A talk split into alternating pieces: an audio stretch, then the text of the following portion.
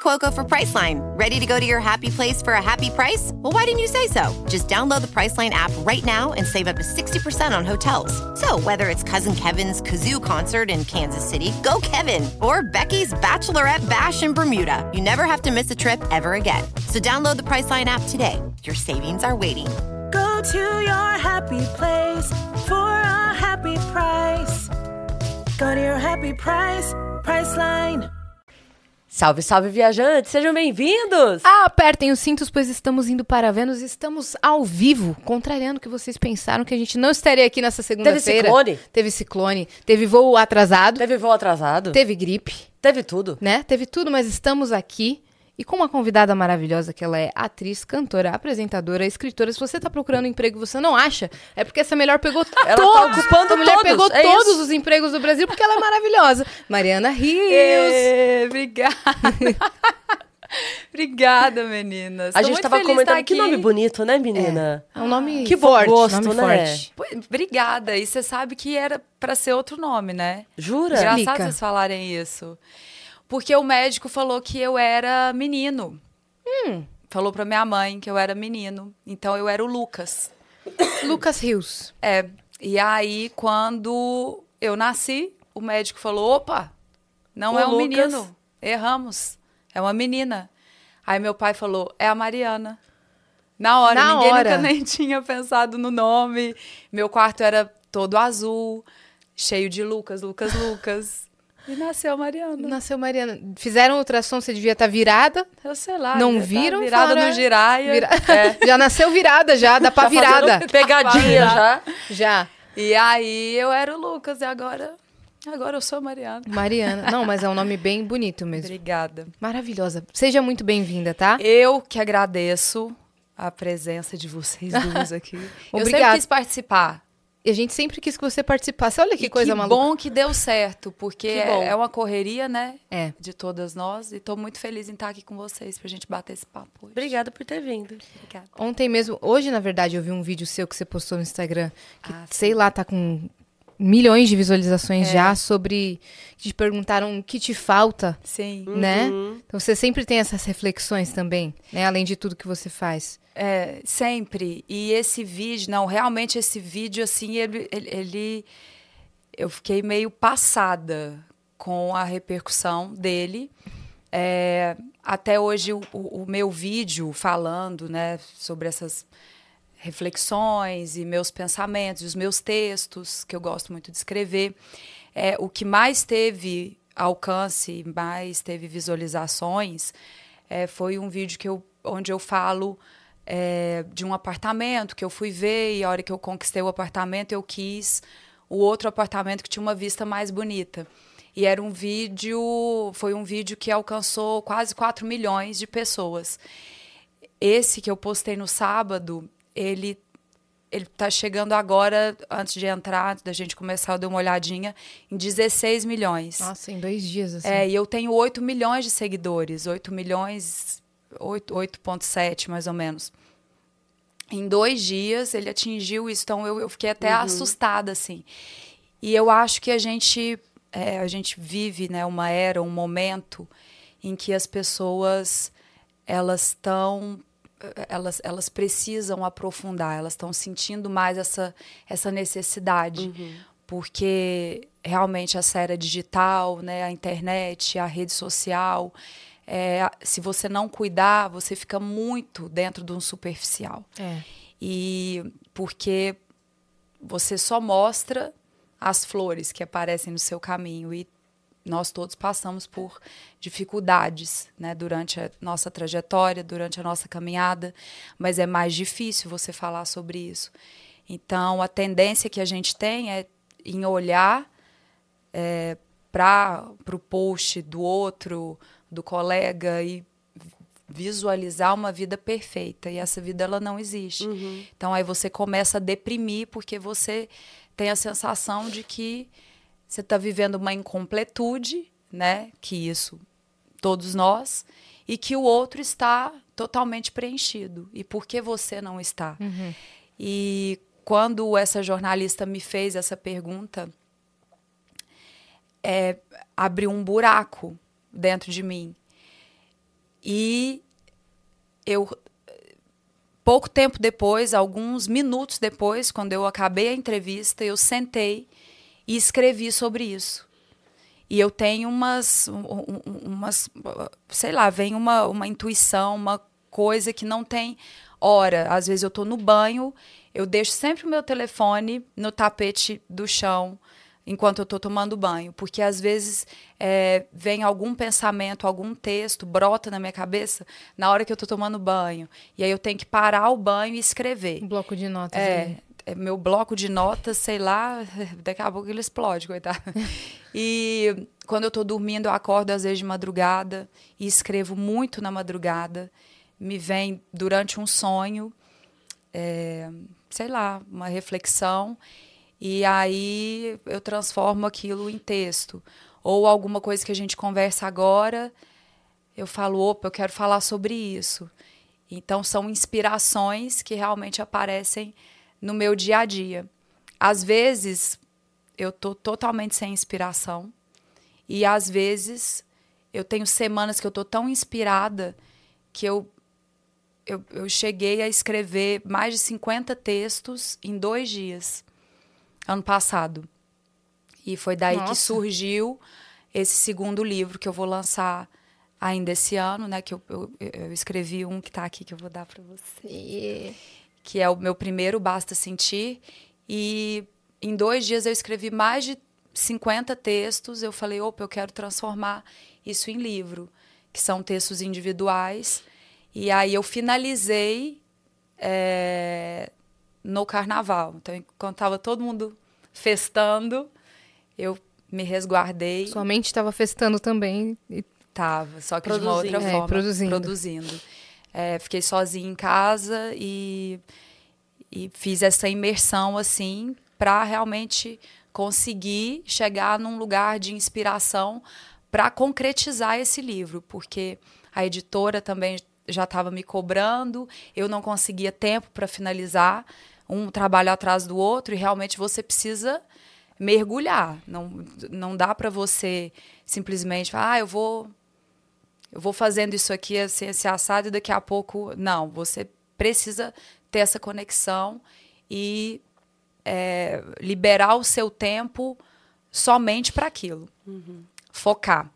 Então isso aconteceu. Mas Muito os legal. livros se conectam ou não? Ah, de alguma forma sim, porque o Basta Sentir é, é a minha conta a minha história de vida e dentro dessa dessa minha história, dentro da minha trajetória, algo que aconteceu comigo e que eu comecei a perceber na minha adolescência, mas que vem desde a infância, que nada mais é do que uma relação com a lei da atração, com a física quântica que é, é onde eu acredito que o que você joga de energia para o universo, o que você emana, é, você tem de volta. Então, eu comecei a perceber que eu, que eu fazia, né, que eu tinha essas manifestações, é, e eu, eu fazia a coisa acontecer. E que ninguém me ensinou, não foi uma coisa que foi passada para mim ou que eu li. Eu era muito criança e às vezes eu desejava algo que eu não podia ter. Então eu manifestava aquilo de alguma forma e vivia como se aquilo já fizesse parte da minha vida. Passado um tempo, o que eu desejava vinha, chegava. E sem você falar nada. Sem eu falar nada, só através do, da força do, do pensamento e do sentir. E logo depois eu falava, contava para minha mãe ou para alguma amiga. Simplesmente eu falava assim: aí ah, eu já sabia que isso ia acontecer. Aí eu tinha certeza que isso ia acontecer. Então, tem muita entrevista que eu dou que as pessoas falam: você esperava que, que isso fosse acontecer? Sim, esperava. Uhum. Porque de alguma forma eu manifestei, eu desejei aquilo. E aí, quando eu me mudei para o Rio, com 18 anos, é, eu estava no Rio há três anos, mais ou menos, e as coisas não aconteciam. E eu trabalhando, assim, vendendo os meus bombons. Eu sempre conto isso, porque isso realmente faz parte da minha vida. e até mesmo para as pessoas entenderem que nem tudo são flores, que você passa pelas coisas e que a maioria delas é, estão ali no seu caminho, no seu processo evolutivo, justamente para você aprender e para você valorizar quando você, enfim, realiza, né? Tudo que vem fácil, vai fácil. E, e quando eu cheguei no Rio e durante esse tempo, durante esses três, quatro anos em que as coisas eh, não aconteciam, uma dificuldade muito grande em realizar, eh, eu fui presenteada com o livro O Segredo. E quando eu li O Segredo, eu falei: opa, mas eu sempre fiz isso. É, eu fazia isso na minha infância, eu fiz isso na minha adolescência. E por que, que eu não estou fazendo isso agora? E eu estava muito deprimida nessa época. Então eu pensava, por que, que eu não estou usando isso a meu favor? E aí eu virei a chave.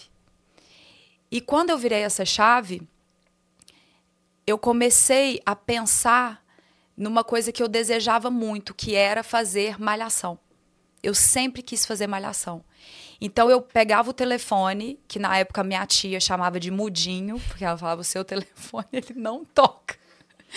E ele não tocava mesmo, sabe? Nada acontecia. Coitado, era, nada acontecia.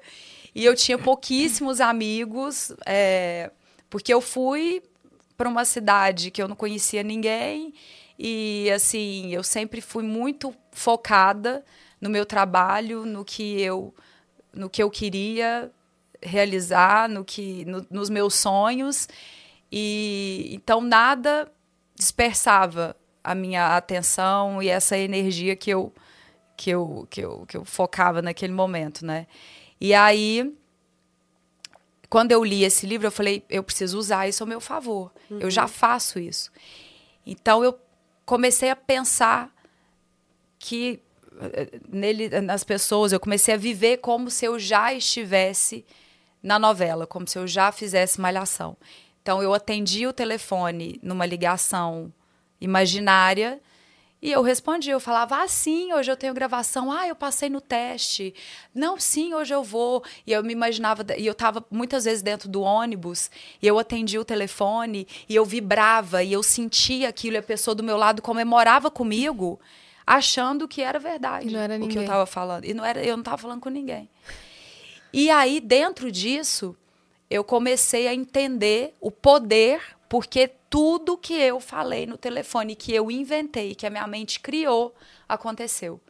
Então, quando o produtor de elenco me ligou para avisar que eu tinha passado no teste, ele falou, para não falar que ele não falou as mesmas palavras, dentro do contexto, ele disse tudo que eu tinha falado na minha imaginação. Ele seguiu o roteiro. Ele Seguiu seguiu o roteiro. roteiro. Que Sim. loucura isso. Uma- não, uma loucura mesmo. E, E aí, esse não foi o único caso. Não, aí eu tenho milhões de casos e tudo isso eu falo no livro. Lógico que eu não consegui contar tudo, até porque eu passo esse método que chama Basta Sentir, que eu divido com as pessoas, né? É, como eu faço isso no meu dia a dia. Que eu começo no processo é, de olhar no espelho, de olhar para você, de entender se você realmente quer aquilo, porque existe uma diferença muito grande em você acordar e falar assim: ai, mas eu quero, eu quero, eu quero, eu quero tanto. Mas se acontecer, você está preparado mesmo?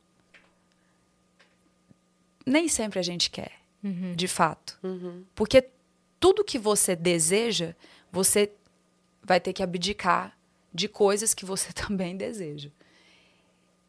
E é um preço que você tem que pagar. Você está preparado para pagar esse preço? Você está preparado para para dividir o seu tempo, para entender o real valor daquilo que você quer e do que você vai ter que na maioria das vezes abdicar para conseguir? A gente passa a maior parte da vida querendo, querendo, querendo, sem saber na verdade o que se deseja de fato. Então, hoje, eu vou fazer 38 anos, mês que vem. Hoje eu entendo que eu só consegui o que eu realmente quis. com o meu coração. Porque muitas vezes eu falo assim: ah, eu queria tanto que isso aqui tivesse dado certo. Aí eu falo: Teria dado se você quisesse eu não verdade. queria. Eu não quis tanto, não. Uhum. Não foi tanto assim. Uhum. Sabe? Não foi desse jeito, não. Uhum.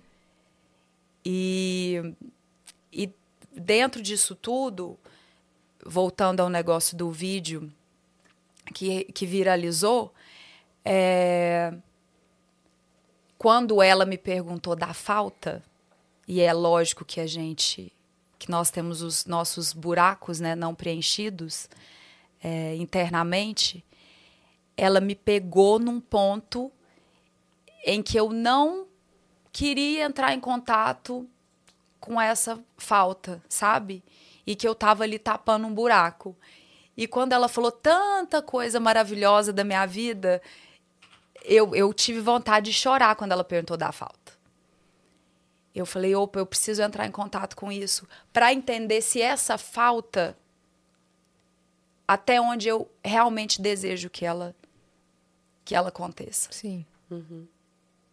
Que ela seja uma coisa consolidada na minha vida, assim como é a minha carreira e que eu nunca tive dúvida de que eu desejava que acontecesse, é, que eu desejava realizar, eu nunca tive dúvida.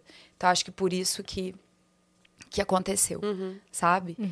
É, então será que essas outras coisas elas não estão num lugar de segundo plano? Será que eu realmente desejo isso? É isso. E que. Eu- Pode falar, minha Eu parte. ia comentar que eu, eu falo bastante sobre gratidão. Eu contei isso aqui um outro dia, porque às vezes quando a gente comenta, e você deve receber mensagens assim também, imagino, é muito fácil para você, né? A pessoa falando. É muito fácil para você, estando onde você está, dizer que você consegue tudo que você quer. É muito fácil para você. Eu recebo muito Não isso. é? Eu, e eu, eu recebo muito, mas se eu recebo, imagina você. E aí eu sempre digo para as pessoas assim: eu falo, pare para prestar atenção se é quem está bem que fala sobre isso ou se quem fala sobre isso que fica bem. Qual é a ordem da coisa? Sempre digo isso. Falo, eu não comecei a ser grata agora. Eu já era grato quando vocês nem me conheciam ainda, quando eu não, não existia Cris Paiva para vocês. É, e aí eu vi um vídeo outro dia do Terry Crews, ele falando que ele é, cresceu num bairro de periferia e que os amigos dele... Ele diz assim na entrevista, os, os meninos da minha rua que cresceram comigo ou estão mortos ou presos. E todo mundo me pergunta o que foi que fez com que eu, no meio de 20, 30 garotos, com a mesma mesmo, mesmo caminho pela frente. Por que, que eu, por que, que pra mim foi diferente? E ele diz, a minha energia. Nada além disso. Sim. O meu sentimento de gratidão com a vida, a positividade que eu coloquei na minha vida. E aí eu postei, repostei esse vídeo e falei, bom, já que vocês não acreditam em mim, acreditam no Terry Crews, então, porque pe- pelo menos alguém vocês têm que acreditar. E é bom dizer, porque às vezes a pessoa olha e fala assim, ah, mas ó, também onde ela tá. Sim, mas é. Será que ela está lá e por isso ela diz essas coisas? Ou porque ela pensa essas coisas, ela está onde ela está? Sim. É o contrário o processo. É mais uma vez alguém te mostrando que você muda a tua energia antes de mudar a tua realidade. É o contrário. Não, as coisas não vão ficar bem antes de você mudar a tua energia. É o contrário. Né? Mas isso é uma escolha. E é Sim. uma escolha diária. Sim. E cara, né? É, porque é, como eu falo muito sobre esse tipo de assunto, como é uma coisa que eu gosto, é, então as pessoas me procuram muito para ter esse tipo de conversa.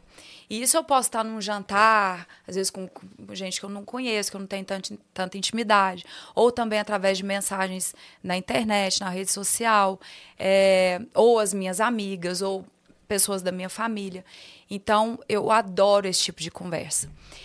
E eu percebo que eu existem pessoas que eu posso sentar e falar tudo, dar o caminho das pedras, falar, mas tenta fazer isso, mas vamos pensar dessa forma. A pessoa olha para mim e fala assim: "É, mas não é tão simples assim. Aham. É, mas isso aí, é- mas é muito difícil. Ah, mas não vai ser simples mesmo e vai ser difícil mesmo. Tudo é energia que você coloca na coisa.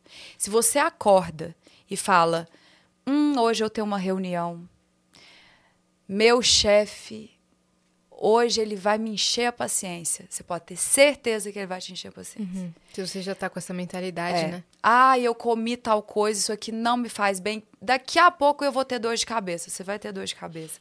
Porque a palavra, ela tem muito poder. E se a gente não entender isso, você vai continuar usando a palavra contra você. E você precisa aprender a usar a palavra totalmente a seu favor.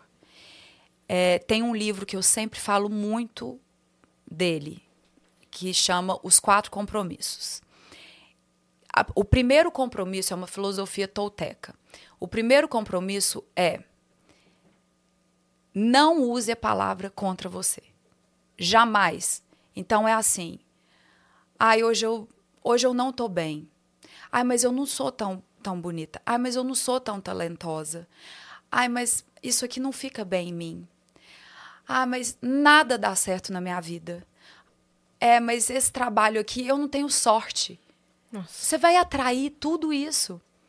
No programa mesmo, eu apresento hoje né, um, um- um reality, é, A Grande Conquista, e às vezes eu estou numa dinâmica com os participantes, é, às vezes gravada, às vezes ao vivo, mas a gente, querendo ou não, sempre está ao vivo porque tem o Play Plus, né? Então, sempre tem pessoas ali assistindo até quando a gente não está no ao vivo mesmo, que acontece terça, quarta e quinta. É, e direto eles estão na dinâmica para ver quem que vai ser o dono da mansão. Sim. E uma pessoa, um participante levanta e fala assim: "Ai, lá vou eu, mas eu nunca tenho sorte". Eu sempre falo, eu falo: "Opa, não usa a palavra contra você". Aí, ah, não, eu tenho sim, eu tenho sim. A pessoa que falou, eu não tenho sorte, ela não vence nem para ela não passa nem para a segunda rodada. É impressionante. Então, a nossa palavra, ela tem uma força gigantesca Tem uma. tem um poder sobre nós mesmos e, e, é uma, e é individual esse poder. Eu não consigo beber água por você e matar a sua sede. É. Você precisa tomar seu copo d'água. Você precisa escolher o seu caminho. Você precisa escolher o que você vai pensar, o que você vai verbalizar e o que você vai sentir a partir do momento que você coloca aquilo em palavras. E é uma escolha sua. A gente pode sentar com quem for, na palestra que for, passar pelo que for, que você se você escolhe olhar o lado bom daquilo, você vai tirar coisas positivas daquilo. Se você escolhe olhar o lado ruim, você vai se alimentar de coisas negativas. Não tem opção. São essas duas opções. É. E pronto. O que, que você ia dizer? Eu ia dizer que tem uma, uma pensadora, acho que é, eu não sei quem é a pessoa, mas eu vi esse vídeo na, na lupinha do Instagram, portuguesa, e aí passou e ela estava dizendo, numa palestra dela, ela estava dizendo assim, não verbalize o que não quiser ver manifesto. E aí ela dá uma longa explicação sobre isso, mas é exatamente o que você está falando, é assim, você não coloca em palavras aquilo que você não quer ver acontecendo. Porque a palavra tem força, você vai colocar em palavra, a palavra vai Sim. vai tomar, ela, ela vai ter uma consistência na tua vida e vai se manifestar de alguma forma. É porque você joga aquilo, né? Antes de falar, você pensou. Quando você pensa em alguma coisa, você não sente. E quando você sente aquilo, você verbaliza. Então tá tudo conectado. E aí você verbaliza a palavra é energia, É. você joga aquilo, aquilo vai voltar para você. É, E aí, gente, e aí não, isso também não quer dizer que eu tenha somente dias de pura felicidade, porque eu já acordo mega positiva. Não é assim. Mas eu entendo que o poder da mudança energética está dentro de mim. Então é assim, ai, hoje eu acordei triste porque aconteceu tal situação. Então hoje eu tô mais triste, mas o que que eu escolho? Eu escolho olhar para esse sentimento, porque ele é real para mim, eu vou conversar comigo, vou entender por que que eu tô passando por isso. Vou é, vou- vou olhar para esse caminho tentando preencher esse caminho com outro tipo de energia, para aquilo não me dominar. Não vou transformar esse problema numa bola de neve, porque também a, a nossa mente, ela vai ela vai transformando o problema numa Paranoias, coisa assim. muito maior às vezes do que ele é. É. E eu vou sentir, eu vou sofrer, eu vou chorar, vou agradecer. Eu sempre faço isso. E não é uma positividade tóxica, não. É porque eu faço isso mesmo. Vou agradecer, falar obrigada, porque eu aprendi através desse momento aqui de sofrimento que eu tenho que fazer tal coisa diferente, que eu preciso mudar os meus hábitos, que eu preciso, às vezes, falar de outra forma com, com as pessoas. Então, eu aprendi. Na dor, a gente aprende muito. E eu vou deixar aí. É. Eu não vou me alimentar disso aqui. É aceitar, né? O que aparece no seu caminho. É. E você falando sobre você se imaginar antes, imaginei que ligaram pra mim, imaginei o que eu falava. Alguém que veio aqui outro dia falou que faz muito isso na fase REM do sono. Quando você já tá prestes a dormir ou quando você acabou de acordar que você ainda tá meio zonzo, Sim. a pessoa começa a imaginar a casa que ela quer morar, o carro que ela quer ter, porque o subconsciente não sabe se isso é real ou não. É. Entendeu? Então o subconsciente vai se acostumando àquela realidade e você vai atraindo aquela energia para você alcançar esses obje- objetivos. Sim. Você faz isso o dia todo ou você escolhe também um momento do dia? Não, depende. Depende. Eu sou muito fiel ao- aos meus sentimentos, às minhas sensações. É, é muito. É lógico que, ainda mais no meu trabalho, é, e a- apresentando um programa, eu preciso virar a chave em determinados momentos. Eu preciso virar a chave. Se eu, tô filmando um longa, se eu tô gravando uma novela, se eu vou subir no palco e vou fazer um show e eu não tô bem, como que eu vou fazer um show que durante duas horas eu tô sorrindo o tempo todo, eu passo alegria para as pessoas, só tem música alto astral, como que eu vou subir e vou ficar comigo é na base do beijo, comigo é na base arerê. Não Só vocês, né? Canta aí, gente. Não dá, eu Só vocês, tenho porque eu não virar... aguento. É, eu tenho que virar uma chave. É.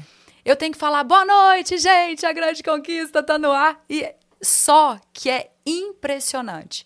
Porque às vezes eu me arrumo, eu estou sendo maquiada e eu tô querendo chorar por conta de alguma coisa que eu tô passando. E a hora que eu desço para começar a gravação e eu falo boa noite e abro o sorriso, muda. Foi E eu- tudo. isso- foi tudo. E eu vou para casa com o astral lá em cima. Aí a hora que eu tomo meu banho, que eu me preparo para dormir, o meu astral ainda tá lá em cima.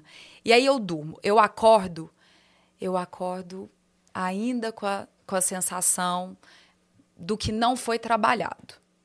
Porque os nossos problemas, eles precisam ser trabalhados. Não adianta jogar a poeira e a sujeira por debaixo do tapete. Não adianta. Uma hora vai transbordar, né? É.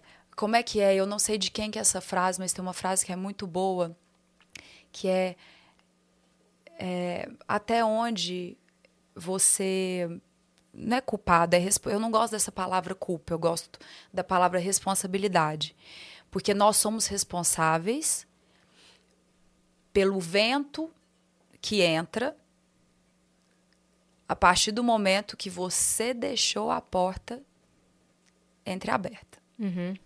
Então, a frase não é essa, mas ela- ela quer dizer isso. É da responsabilidade que a gente tem é, pela janela, que a gente deixa uma frestinha aberta. Então, são os ciclos não fechados, não encerrados, são as dores mal trabalhadas, é, os problemas que você não entrou em contato. Isso tudo é responsabilidade sua. E aí você vai se alimentando de coisas mal resolvidas e o seu corpo precisa colocar para fora. E aí vem as nossas doenças físicas. É. Porque tudo começa na doença da alma. Tudo que você não trabalha dentro dos seus sentimentos, o seu corpo precisa manifestar de alguma forma para que você vire a chave. Para que você fale assim: eu tenho que me cuidar. Inteligência emocional. Não tem como fugir disso. Se você não busca a inteligência emocional, você pode conquistar o que você deseja, você pode chegar onde você quer, você pode ganhar amanhã na loteria, ter o dinheiro que for, que você não vai dar valor. Uhum. Porque você não está preenchido emocionalmente. E o quanto o nosso corpo fala com a gente e a gente não escuta, a gente passa por cima dele, né? Eu tava vendo um episódio da Heloísa Perissé num podcast, um, um trecho e tal, e ela falando que depois que ela curou, né? Acho que ela tava com câncer, é, a, a mulher perguntou pra ela o que, que ela mais aprendeu com isso. Ela falou, ah, ouvir meu corpo. É. Porque É se eu isso. tô. Eu não- não tô disposta, eu vou falar, não, eu vou, vou assim mesmo. Não, eu não vou. Tudo pode esperar. A minha saúde não pode esperar. É isso. Então ela fala que ela não passa mais por cima do corpo dela. Porque Uhum. ele tá falando com a gente. Então escuta o que ele te- tem a dizer. Então você tá com palpitação, você tá com ansiedade, respira, né? Você não tá disposta.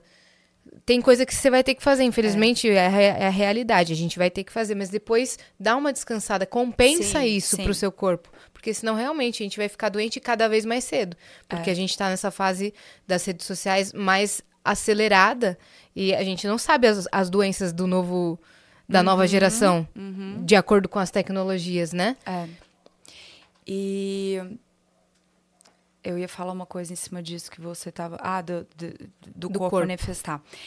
Isso aconteceu comigo e veio um clique é, muito muito forte assim na minha vida há mais ou menos sei lá alguns anos atrás bem antes da pandemia eu sempre eu sempre trabalhei muito. Eu trabalho muito desde nova. Então eu comecei a cantar com oito anos de idade. Então eu saía da escola eu já ia para um estúdio gravar jingle rede nacional, assim, os jingles, para rádio, para televisão. Então, era uma voz ali de criança, gravando para marcas infantis. Então, é, eu sempre estive acostumada com o trabalho. Com 10 anos de idade, eu comecei a fazer show em festa infantil. Então, a responsabilidade que eh, eu sempre tive, é, ela aconteceu desde muito cedo, desde muito nova. Então, eu tenho é, assim, eu sou muito responsável, quan- principalmente quanto ao, ao- meu trabalho. Se eu marco um compromisso e eu não vou, você pode saber que alguma coisa muito séria aconteceu. Porque não existe isso na minha cabeça. Então, eu posso estar do jeito que for, que eu vou Honrar. respirar fundo e vou honrar aquele meu compromisso. E há alguns anos eh, eu estava num processo muito acelerado de trabalho, eh, mais do que o normal, eh, e eu me vi muito estressada durante um tempo, num, num, num período ali de trabalho, e eu estava muito estressada, eu não estava feliz, eu estava em ascensão, as pessoas vendo aquilo tudo acontecer, eu ganhando dinheiro, eu trabalhando muito, eh, fazendo muitas campanhas na televisão, no horário nobre e nossa, a vida da Mariana, a vida da Mariana e de repente eu tive o meu corpo entrou em colapso mesmo. Não sei nem se seria essa palavra, mas é, eu, eu tive um choque assim, num nível de estresse tão alto que eu tinha um show para fazer no dia seguinte e eu eu sentei na cama e eu paralisei. E no que eu no que eu sentei, eu fui paralisando, eu estava só com a minha funcionária em casa e eu fui deitando, eu não conseguia falar. Eu não conseguia falar. Burnout. É, e eu tive. é, E aquilo, meu corpo entrou em choque mesmo. E eu comecei a, a ter uma, uma tremedeira, uma coisa. E ela ligou para os meus pais. E os meus pais vieram de Araxá, Nossa. que não é perto. É. São 600 quilômetros de São Paulo. E os meus pais é, vieram para São Paulo. E eu, e quando eles chegaram, eu estava do mesmo jeito, na mesma posição. E eu tinha esse show no dia seguinte. E eu não consegui ir no show. E o meu médico foi até minha casa porque eu não conseguia levantar, assim. Eu não falar meu olho arregalado, uma coisa muito louca. E aí ele falou pra mim, ele falou, "Você- o seu corpo está pedindo socorro, você precisa parar. E foi essa virada de vida, de chave, que me fez escrever mais, que me fez olhar para dentro, onde eu mudei alguns hábitos e mudei a minha forma de olhar a vida. Perdi 30% da audição do Sério? ouvido esquerdo por conta disso. Então, há alguns anos eu tomo a mesma medicação todos os dias. É, eu tenho um- um- uma. Eu adquiri essa doença autoimune que por conta do estresse. Então, meu ouvido esquerdo, ele apita 24 horas por dia. Não acredito. Ele tem um apito 24. Então, ele, e ele oscila assim, ele vai do pi, ele vai pro pom, ele fica assim o dia inteiro. É, há alguns anos já isso. Não tenho o que fazer, né? Não tem cura.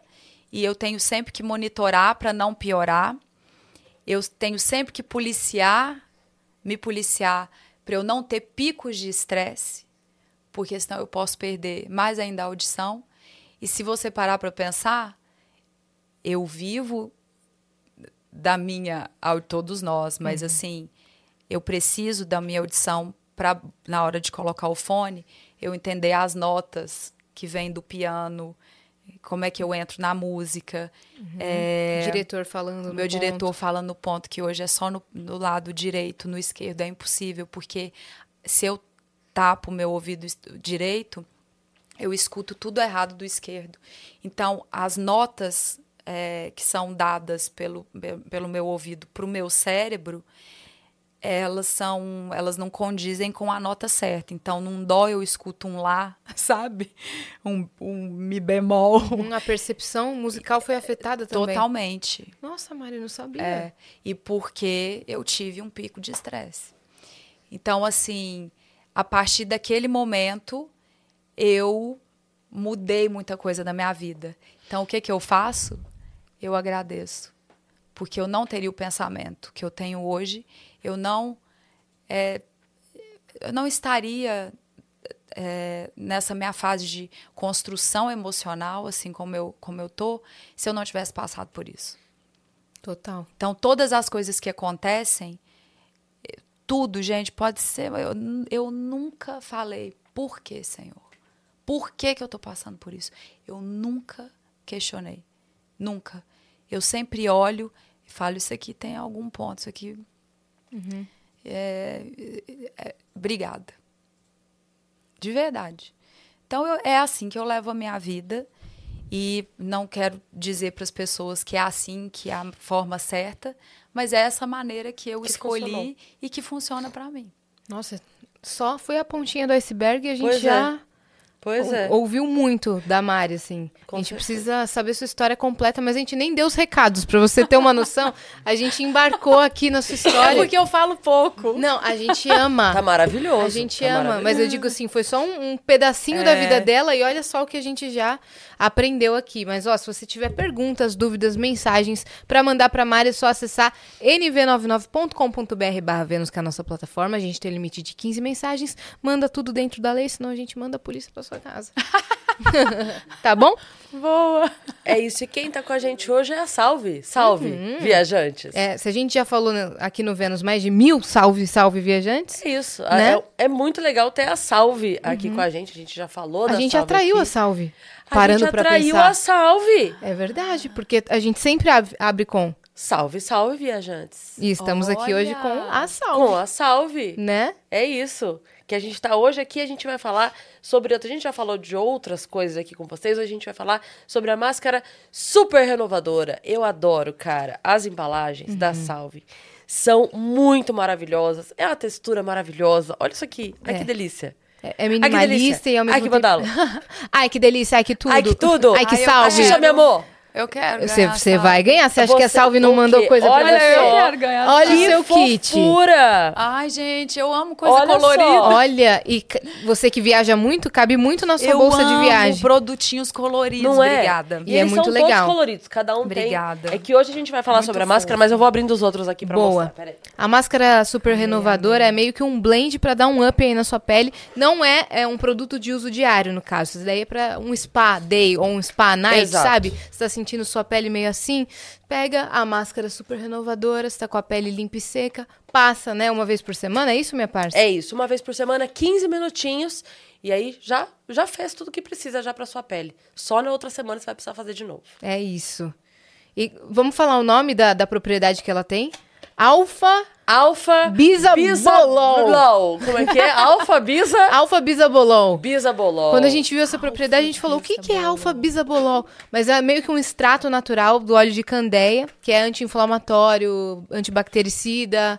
Então, é bem legal, é bem Gente, legal. Olha que fofura Olha o time salve que aí. fica a sua prateleira. Olha isso. Ah, não, gente, tudo colorido, eu amo. Não é lindo? É lindo. No meu armário de skincare eu fiz uma prateleira só de Baguncei salve. tudo? Baguncei tudo. Mas depois eu guardo. Sabe o que eu fiz? Que fofura. Eu fui na minha dermato, eu levei a sacola da salve que eles mandaram. Eu levei uma sacola cheia de produtos, botei no balcão da dermato e falei: Bora. Me ajuda! Ajuda, que- qual que é o... É. Quais são as ordens Qual o aqui? cronograma Qual que é o cronograma? Ela me explicou tudo, a gente até etiquetou e tal. A gente fez famílias, assim. Muito legal. Que a Salve tem todos É os tipos de Ai, produto. muito Não é bom. só uma marca, né? A Salve prega que você viva a sua pele da melhor maneira. E a gente tem cupom de desconto, né, minha parça? Sim, temos. É, Renovar renove- a pele. Renove. Renove? Renovar, Renovar a a pele. pele. Eu sabia se era renove a pele. Que eles sempre mudam o cupom É, pra gente. Renovar, é isso? Então, renovar a pele. Cupom de 30 reais para compras acima de 100 reais. Então tá muito fácil, né? Aproveita. Aproveita, aponta seu celular pro QR Code. E obrigada, Salve. Então, ó, ganhou o kit. Mas Eba. eu tô vendo que você também tem presente pra Tenho, gente, né, Mari? Tenho. que a gente tava falando aqui até agora, do Basta Sentir. Mas depois eu tenho que autografar, a hora que a gente Sim. gravar. Ai, tá por bom. A gente quer dedicatória, É o basta sentir. tá bom? E como é que tá sendo apresentar o reality? Aliás, é muito doido você apresentar um reality chamado A Grande Conquista, É. que é meio que a história da sua vida, né? Sim, sim. Uma conquista atrás da outra. Sim. Não, é, eu, eu falo que eu tô vivendo é, um dos momentos mais incríveis é, da minha vida na, da minha, na minha área profissional, assim. Porque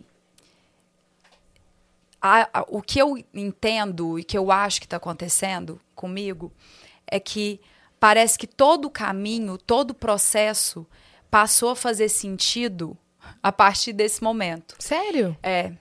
Então, tudo que aconteceu durante a minha trajetória e que eu falei, é, não estou entendendo isso aqui que está acontecendo agora, mas daqui a pouco eu vou entender. E eu sempre procuro pensar dessa forma. Falo, hum, por que, que eu não peguei esse personagem aqui? Não peguei porque não era para ser meu, mas daqui a pouco eu vou entender.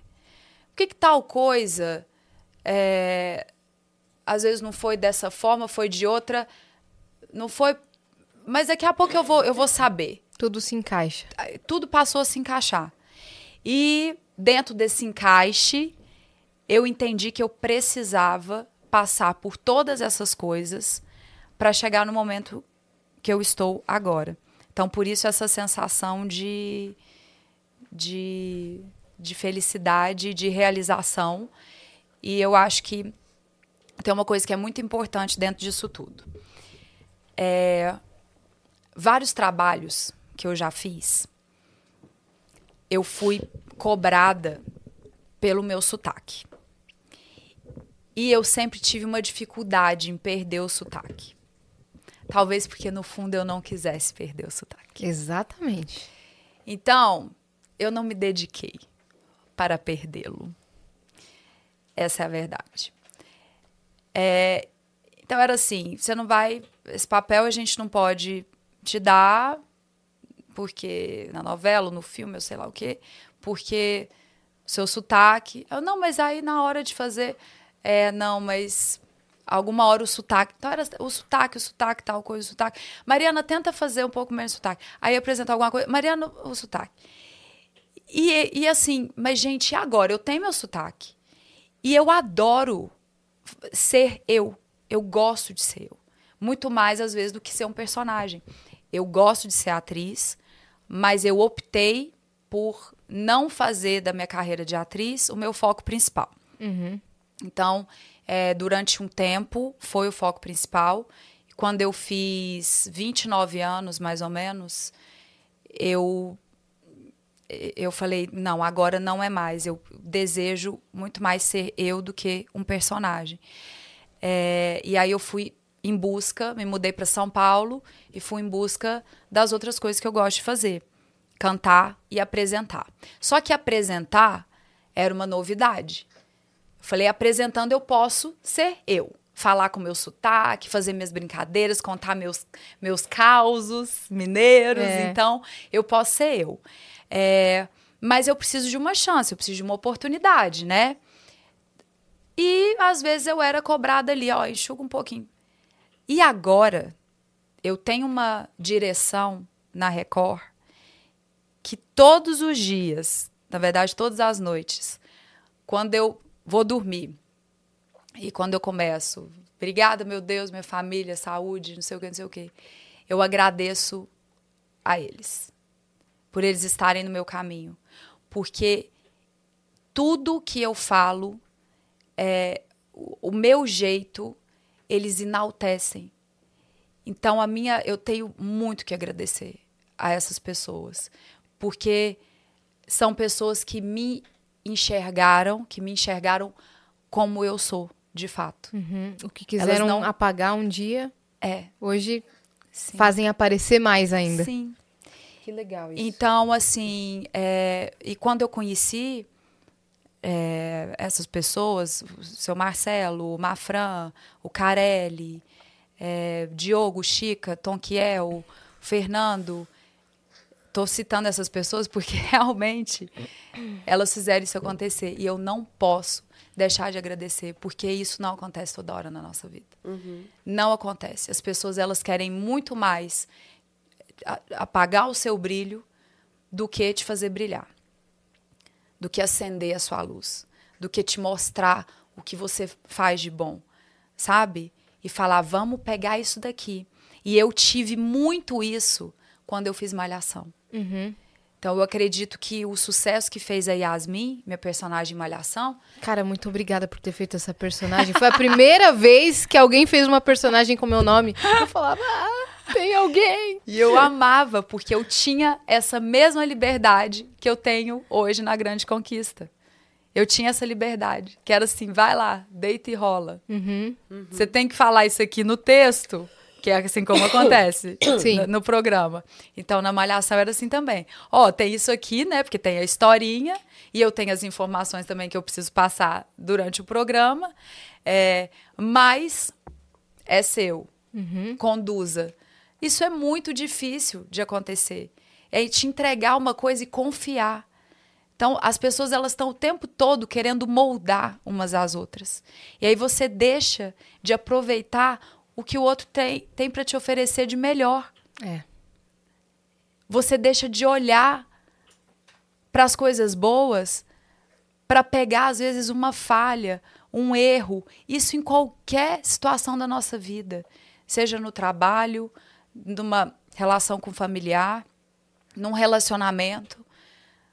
Quantas coisas as pessoas têm de positivo para te doar, mas às vezes a gente insiste em querer ver o erro, né? Quantas vezes a gente acertou e fomos julgados por conta de um erro? Então, assim, é, a, a gente precisa valorizar muito quem ajuda nesse processo de acender a sua luz, de te enaltecer, de te colocar lá em cima e não tentar te apagar, te ofuscar. E eles fazem isso. É, e eu, nossa, por isso que eu, eu, eu, eu vivo um momento único, assim, na minha carreira. E de nada adianta se o programa tivesse um sucesso estrondoso, é, ou se se eu tivesse nadando em rios de dinheiro, é, se eu não tivesse feliz, né? Então, nada compra a nossa paz e a nossa Com felicidade. certeza. Quantas pessoas que a gente vê por aí, quantos artistas principalmente, eu falo de artistas porque é o que a gente mais acompanha, né? Tem mais acesso e a gente vê a vida dessas pessoas onde você coloca, eh, as coloca num, num patamar, num lugar inatingível, que você fala, nossa, a vida dessa pessoa é perfeita, a pessoa tem fama, sucesso, olha lá o cantor, o show lotado, é, enchendo o estádio, as músicas todas de sucesso, o cara tem o avião dele, o cara tem a família, aí a pessoa vai lá e tira a própria vida. É. Como é que você explica isso? Então, de nada adianta você ter tudo que aos olhos dos outros você tem se você não está feliz, É. se você não é preenchido. Você já viu aquele texto que conta do vizinho do Olavo Bilac que tava querendo vender o sítio dele? Não. Ele tava querendo vender o sítio, e aí ele pediu pro Olavo, falou, ah, Olavo, tem como você escrever pra mim? Você escreve tão bem, faz o anúncio pra mim que eu tô querendo vender o sítio. E aí o Olavo Bilac faz o anúncio pra ele. E aí passam uns meses, ele encontra, o Olavo encontra o vizinho e fala, e aí, vendeu? Ele fala assim, vendi? Depois que eu li a tua descrição sobre o meu sítio, eu desisti de vender. Porque foi aí que eu, que eu percebi a riqueza do que eu tinha. Nossa. Sim, com toda certeza. É. E às vezes Tem, tem gente esse texto na internet. Nossa, que legal, eu tem, vou procurar. Tem, a- tem o anúncio do Olavo. Uhum. Se, se- é, do Olavo. Do, é, Olavo Bilac. Tem, o, tem esse texto na internet, tá? Se você procurar, tem. O anúncio que ele faz, sabe? Tipo assim, nas águas cristalinas Uhum. do riacho, não sei o quê, da onde se pode ver, tal, tal, tal coisa. Daí ele fala assim, eu desisti de vender. Falei, olha, olha aqui o que eu tenho, olha essa riqueza que eu tenho. O Mas olhar é- do outro mas é- sobre é, o que o olhar do tem. outro. E por isso que é importante, às vezes, você deixar um pouco de lado a sua busca futura, né? Porque a nossa busca ela é incessante. Não tem como, ela é incessante. Importante você tirar um pouquinho o foco e olhar as suas conquistas. E aí você olha tudo que já aconteceu, tudo que você precisou passar e que você conquistou para chegar até ali. Porque senão você é, você se perde dentro de uma inquietude e de uma ansiedade em sempre querer mais, querer mais, querer mais. E aí você esquece de olhar tudo que você já conquistou. E s- principalmente se você não tivesse conquistado, você não estaria ali naquele momento lutando para ter Sim. outras coisas, para chegar num outro patamar, num outro lugar. E isso é a gratidão, Com certeza. né? É você ser grato por pelas coisas que aconteceram e não esquecer. E até pelas que não aconteceram. Sim, e- senão você entra sempre num, num, num estado de reclamação, reclamação pelo que você ainda não tem. E é bom é, o olhar do outro. Você parar e falar assim, como você me vê? Direto eu faço essa pergunta para as minhas amigas. Fala, como é que você me vê? Às vezes, é, eu conheço eu conheço alguém assim. E aí a primeira vez que eu tô ali conversando com o cara. E na maioria das vezes, isso eh, eu não consigo fugir disso, mas eu não procuro pensar dessa forma. Mas na maioria das vezes, um primeiro contato que um homem tem comigo é assim: eu vou pegar a Mariana Rios, Aham. né? É isso. E Pra coleção dele de troféus, né? É. Mas eu não penso dessa forma, porque eu também tenho a minha coisa de. Hum, eu quero aquele menino ali. Não sei por que não, mas vou dar uns beijinhos ali naquele menino. Então, a- a- durante a minha vida, se você falar assim pra mim, você foi escolhida ou você escolhe? Eu acho que 99% das vezes eu escolhi. É, E aí, nesse primeiro momento, que você está ali conversando com a pessoa, aí a pessoa começa a te conhecer, né? Através das suas falas, de perguntas, de respostas, de questionamentos, que o primeiro encontro parece uma sessão ali de, de uma entrevista, né? É, e você conhece muito sobre a pessoa num primeiro encontro também. E quando a pessoa começa a conversar comigo, a me conhecer melhor ali, eu sempre falo, mas como você me vê? Antes de conversar comigo, como é que você me via? Ah, eu não. Fala a verdade. O que, que você achava? Porque aí você fala, opa, no olhar do outro, eu sou isso. Sei lá, já, já escutei várias coisas. Coisas que eu falava assim, coisas que eu falei, que legal isso. Outras que eu falei, nossa, mas agora você tá vendo que, que não é assim? Então é a percepção do outro. Não que isso vá mudar a minha vida. Porque o Sim. que você pensa pertence a você. Sim, mas Não é importante saber. Mas é É bom um exercício, né? porque às vezes você esquece de entrar em contato com o que você é, de fato você se esquece. E aí uma pessoa precisa chegar lá e falar, opa, mas você é isso aqui. Você fala, hum, Tem uma frase que eu gosto muito que diz assim: Nós não vemos as coisas como elas são, nós vemos as coisas como nós somos. com toda certeza. né? Então, assim, duas pessoas diferentes vão ver a mesma atitude sua de maneiras totalmente diferentes, baseadas naquilo que elas são, É. né? Eu falo Então, muito isso, que nós somos espelhos. Enxergamos no outro aquilo que existe dentro de nós. Então, se você aponta no outro uma coisa que você fala, se você fez isso, quando você está apontando um dedo, você está apontando os outros para você.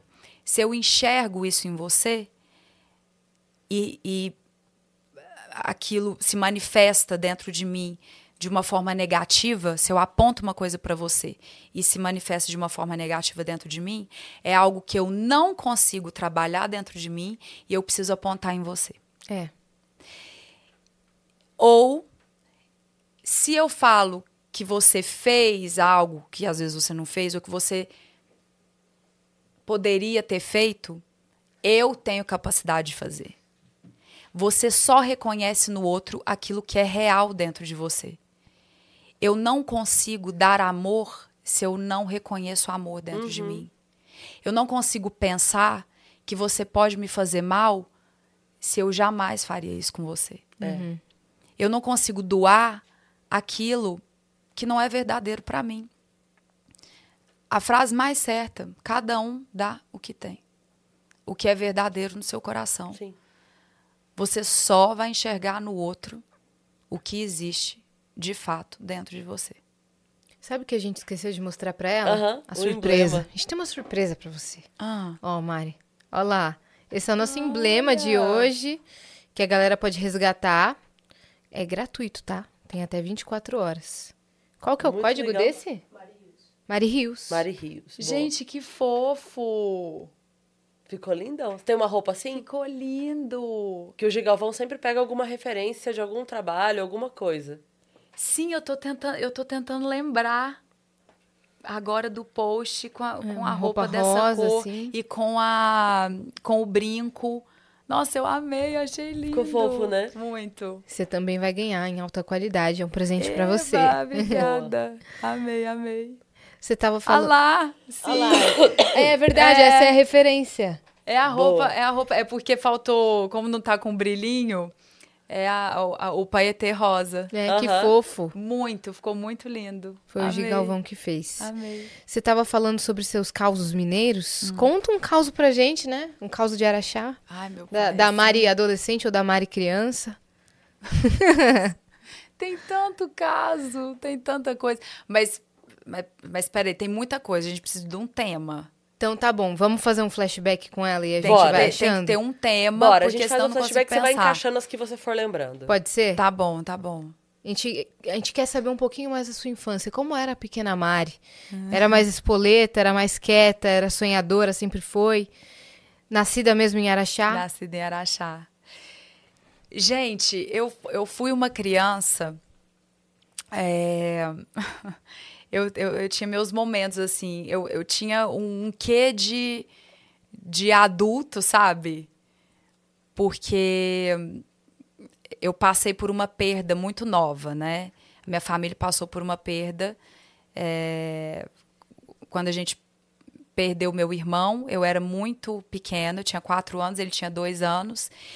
E eu lembro de tudo que aconteceu. E eu virei filha única naquele momento.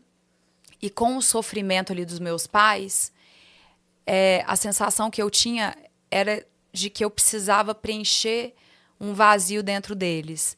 Eu precisava é, organizar a vida deles dentro de um contexto de felicidade e que só tinha eu para fazer aquilo. Então, você pensa uma criança e eu só entendi isso depois de anos de terapia, de análise, que eu fui compreender isso na minha fase adulta. E eu lembro muito, a minha cabeça é muito boa, eu tenho uma memória de elefante. É, então eu lembro às vezes de situações, de falas, é, de coisas que aconteceram dentro, dentro, dentro disso, assim, dessa realidade na minha infância. É, então, o que, que eu fazia? Eu direto, é, quando eu via que a minha mãe ia ficar triste, que meu pai ia ficar triste, eu subia na mesa do lugar que a gente estava, eu falava, vou me apresentar. Isso com seis anos, cinco anos. Aí o pessoal vai falar o que essa menina, gente? Eu vou cantar uma música. Agora eu vou fazer tal coisa. Então eu, eu ficava o tempo todo tentando mudar aquela energia, sabe? E Tentando fazer graça, tentando é, levar o negócio para um outro lugar. E Tava equilibrando os pratos ali, né? É, só segurando pratinho ali, equilibrando pratinho. E aí, então eu fui uma criança que pegou essa responsabilidade, né, da felicidade desde muito cedo e ao mesmo tempo é, eu cresci tendo um sonho. Então, se você chegava para, se você chegasse para mim e perguntasse assim, Mariana, o que, que você vai ser quando crescer? Eu falava artista. Então, eu nunca tive dúvida. Como? Não sei, eu só vou, vou ser. Serei. Não sei como. Então, não tinha um, um caminho assim. Não pensava no caminho. Era como se fosse uma coisa certa na minha vida. Então, eu fui uma criança que brincou muito na rua, que, que andava muito com os meninos na escola. Muito. Eu Moleca. era, eu era moleca, mas eu tinha um senso de responsabilidade muito grande. Então, todas os, todos os BOs que aconteciam, e a gente ia para a diretoria, e eu tava ali junto com Envolvida. eles, eu tava envolvida, todo mundo levava um pito, e no final das contas, eu sentava com o diretor, saía todo mundo da sala, e eu sentava e falava assim: desculpa, que bobagem. Nossa, eu era igual. Pra que que eu fui fazer? Pra que que a gente foi fazer isso? Aí eu falava assim, você tem que levar em consideração que a gente tem 12 anos. é uma bobeira. Mas você me desculpa? Aí ele, poxa, Mariana, tá. E assim eu fiz a minha vida inteira e realmente eu, eu fui aprendendo com os meus erros. E eu não repetia E você falava real. eu falava a verdade e eu não repetia o erro, eu fazia outro, eu errava de outra forma, sabe? Mas é, eu, eu tenho umas coisas assim do meu pai, porque a minha mãe, ela sempre, ela sempre foi mais na, na, na minha infância, na minha adolescência, a gente era muito mais próxima do que eu era próxima do meu pai. E o meu pai ele era mais rígido, assim. É, e era assim, pai, hoje vai ter uma festa? Não. Mas não. Mas não. Então era era desse jeito. Aí eu chegava, mãe, eu quero ir, fala com ele. Fala, Poxa, ela quer ir. Aí tinha que ter uma conversa da minha mãe. Mãe, deixa eu faltar da escola hoje. Fala com seu pai. Não, fala. Então ela estava sempre ali Intermediando. intermediando a meu favor, sempre, e ele mais rígido. E o jogo virou quando eu fiz 18 anos e escrevi uma carta pro meu pai. E eu falei assim: eu estou mudando de Araxá. E você tem duas opções. Ou você continua rígido, tentando me dar uma educação e que eu aprecio muito a sua forma de, de, de educar, mas era uma rigidez nas palavras, assim, de seriedade mesmo, sabe? Então, hoje eu vejo que foi extremamente necessário e importante, mas quando eu fiz 18 anos, eu falei: você tem dois caminhos. Ou você continua assim e a gente vai se falar pouco, ou você vira meu melhor amigo, assim como a minha mãe é minha melhor amiga, porque eu não vou estar em casa todos os dias. E eu vou precisar muito de vocês. Porque sem vocês eu não vou, não vou conseguir. Tava indo atrás do meu sonho, ia mudar para uma cidade grande, sabe? E eu escrevi essa carta e ele não me respondeu a carta, mas ele mudou da água para o vinho comigo. Então hoje é assim, eu, meu pai, minha mãe, é uma, uma aliança, uma sintonia de vida mesmo. Eles sabem tudo da minha vida, até mais do que deveriam, e não poupo eles de nada, porque a gente tem essa troca e essa troca é muito importante para mim. Mas tem algumas coisas assim é, que aconteceram, por exemplo, uma vez eu entrei no ônibus e eu escrevi no ônibus assim. eu estava com um grupo eu devia ter uns 12 anos, mais ou menos, 11, 12 anos. Ah. E eu tava com um grupo do Ai, inglês. E a gente sentou no fundo do ônibus. E aí os meninos, duvido escrever no ônibus. E eu tava com a canetinha preta, assim. Eu escrevo, duvido, porque eu era muito certinha, sabe? Tava sempre. Mas fazia minhas palhaçadas, era engraçado, mas eu era comportada, eu que eu, intermediava ali as brigas do povo, eu pedia desculpa, assim como eu contei, né, pro Você diretor. Era eu era correta, sempre fui correta. E aí eu falei: "Ah, gente, vou escrever, senão vai ficar feio aqui, o povo vai me vaiar dentro do ônibus". Aí eu fui escrevi. Procura-se Romeu. Assinado Julieta apaixonada. Ah. Aí os meninos. Duvido escrever o telefone de casa. Tá bom, escrevo. Fui lá e escrevi o telefone da minha casa. Tá, fui embora pra casa. Ai, meu Deus. Né? o ônibus chegou, tava saindo do inglês, fui embora pra casa. Aí cheguei em casa e fui dormir lá pelas tantas da noite, tinha escola no dia seguinte. Esqueceu. Esqueci disso. O telefone começou a tocar. E o quarto muito perto, assim, do meu, dos meus pais. E o telefone tocou, aí eu escutei. Oi, meu pai. Não, tem Julieta aqui não. Aí eu. Meu Deus, Jesus Cristo, Jesus amado. Alguém no telefone do ônibus. O que, que eu faço? Desligou. Passou cinco minutos. Oi, quem é Romeu? Aqui não tem Julieta. Aí eu. E eu aqui, ó, na cama assim, ó. Deus do céu, me ajuda. Por favor, por favor, Pai eterno. Eu rezei tudo quanto é Pai Nosso. Falei, meu pai vai vir, meu pai vai me matar. Aí, e isso foi a madrugada inteira. Tocando. Tocando o telefone, o Romeu, o Romeu, a Julieta, o Romeu, a Julieta. E aí eu escuto a porta do quarto ah, abrindo. Não. Aí eu fingi que eu tava dormindo. Aí chegou minha mãe. Minha filha. Aí eu. Oi. O que que você fez? Você escreveu o telefone daqui de casa em algum lugar? Eu, ai, no ônibus. Aí ela, Mariana, onde você tava com a cabeça? Aí ela fez assim, um cenário de filme de terror uhum. para mim. Porque pensa bem, vão achar o telefone na lista telefônica, porque naquela não, não tinha celular. Vão achar o telefone na lista telefônica. O endereço. Vão o endereço daqui de casa. Vão vir aqui, você tem noção quantidade de pessoas que de passam por um ônibus de madrugada dos marmanjos saindo do trabalho e, e, trabalhando de madrugada e entrando no ônibus e pegando o telefone. Olha o que você está botando em risco a nossa vida. Não, aquilo virou. E aí ela falou assim: o seu pai falou que amanhã ele vai te levar para a escola, que ele quer conversar com você. O que, bem? A hora que ela entrou pro quarto, eu já vesti o uniforme e ali eu fiquei esperando dar o horário do primeiro ônibus antes do meu pai é, acordar. acordar, rezando para ser o mesmo, para eu dar uma apagada no no, no, no, no telefone que eu, que, eu, que eu escrevi. E aí eu não esperei ele nem acordar. Eu já fui lá, já, já, já fui pro ponto, peguei meu ônibus e fui pra escola. A hora que eu tô saindo da escola, tá o meu pai no Fusquinha, a gente tinha um Fusquinha parado assim, ó. Aí eu, gente, quem quer carona? Nossa, se livrando da conversa. Coloquei uns 10 dentro do Fusca. Falei, pai, os meninos vão. Entrou todo mundo, eu entrei atrás. Entrou um na frente com meu pai, os meninos tudo ali. Aí meu pai virou e falou assim: meu pai mudo. E os meninos, tá, tá, tá, tá, tá, todo mundo conversando. E eu muda.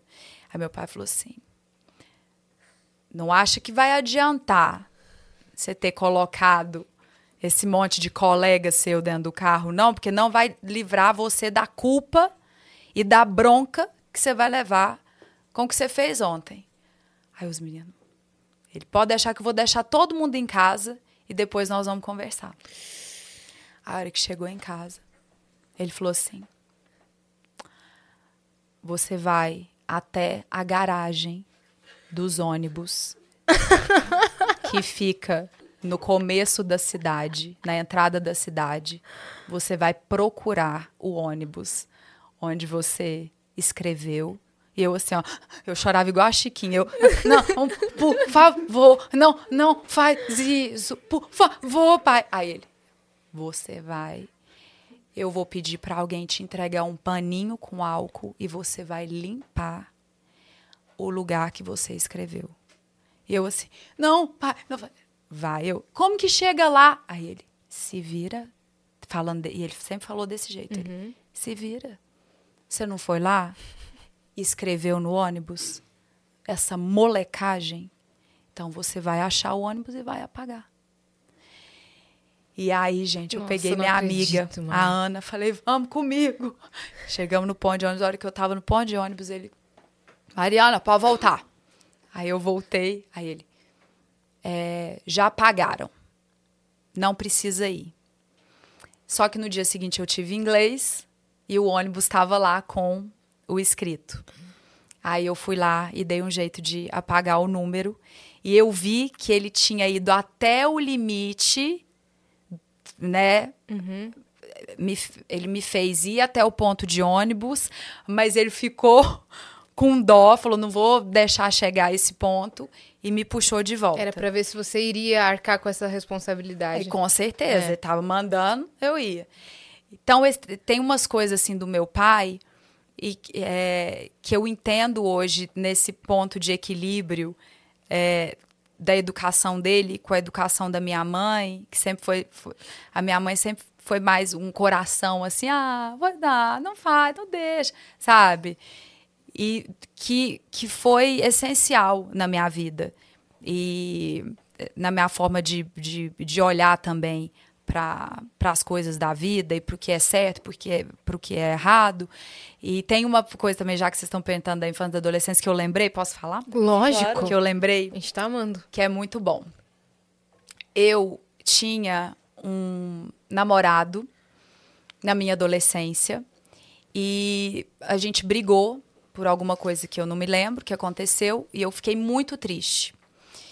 E passei uma semana toda muito triste indo para a escola, voltando da escola e chorando e chorava no recreio para as minhas amigas e estava arrasada.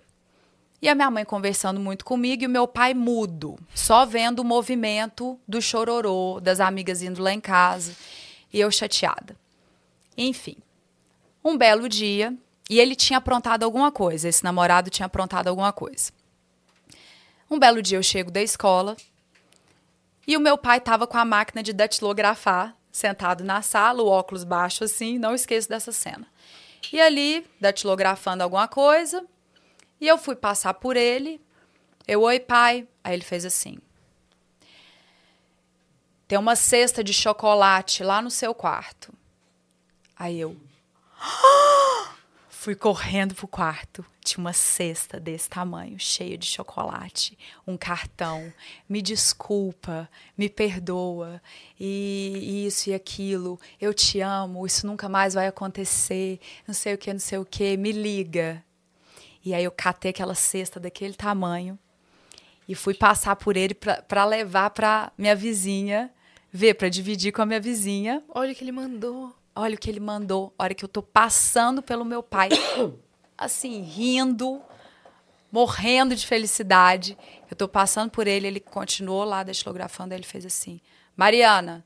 Aí eu, oi! Aí ele virou e falou assim: Só espero que você valha mais do que uma simples cesta de chocolate. Toma.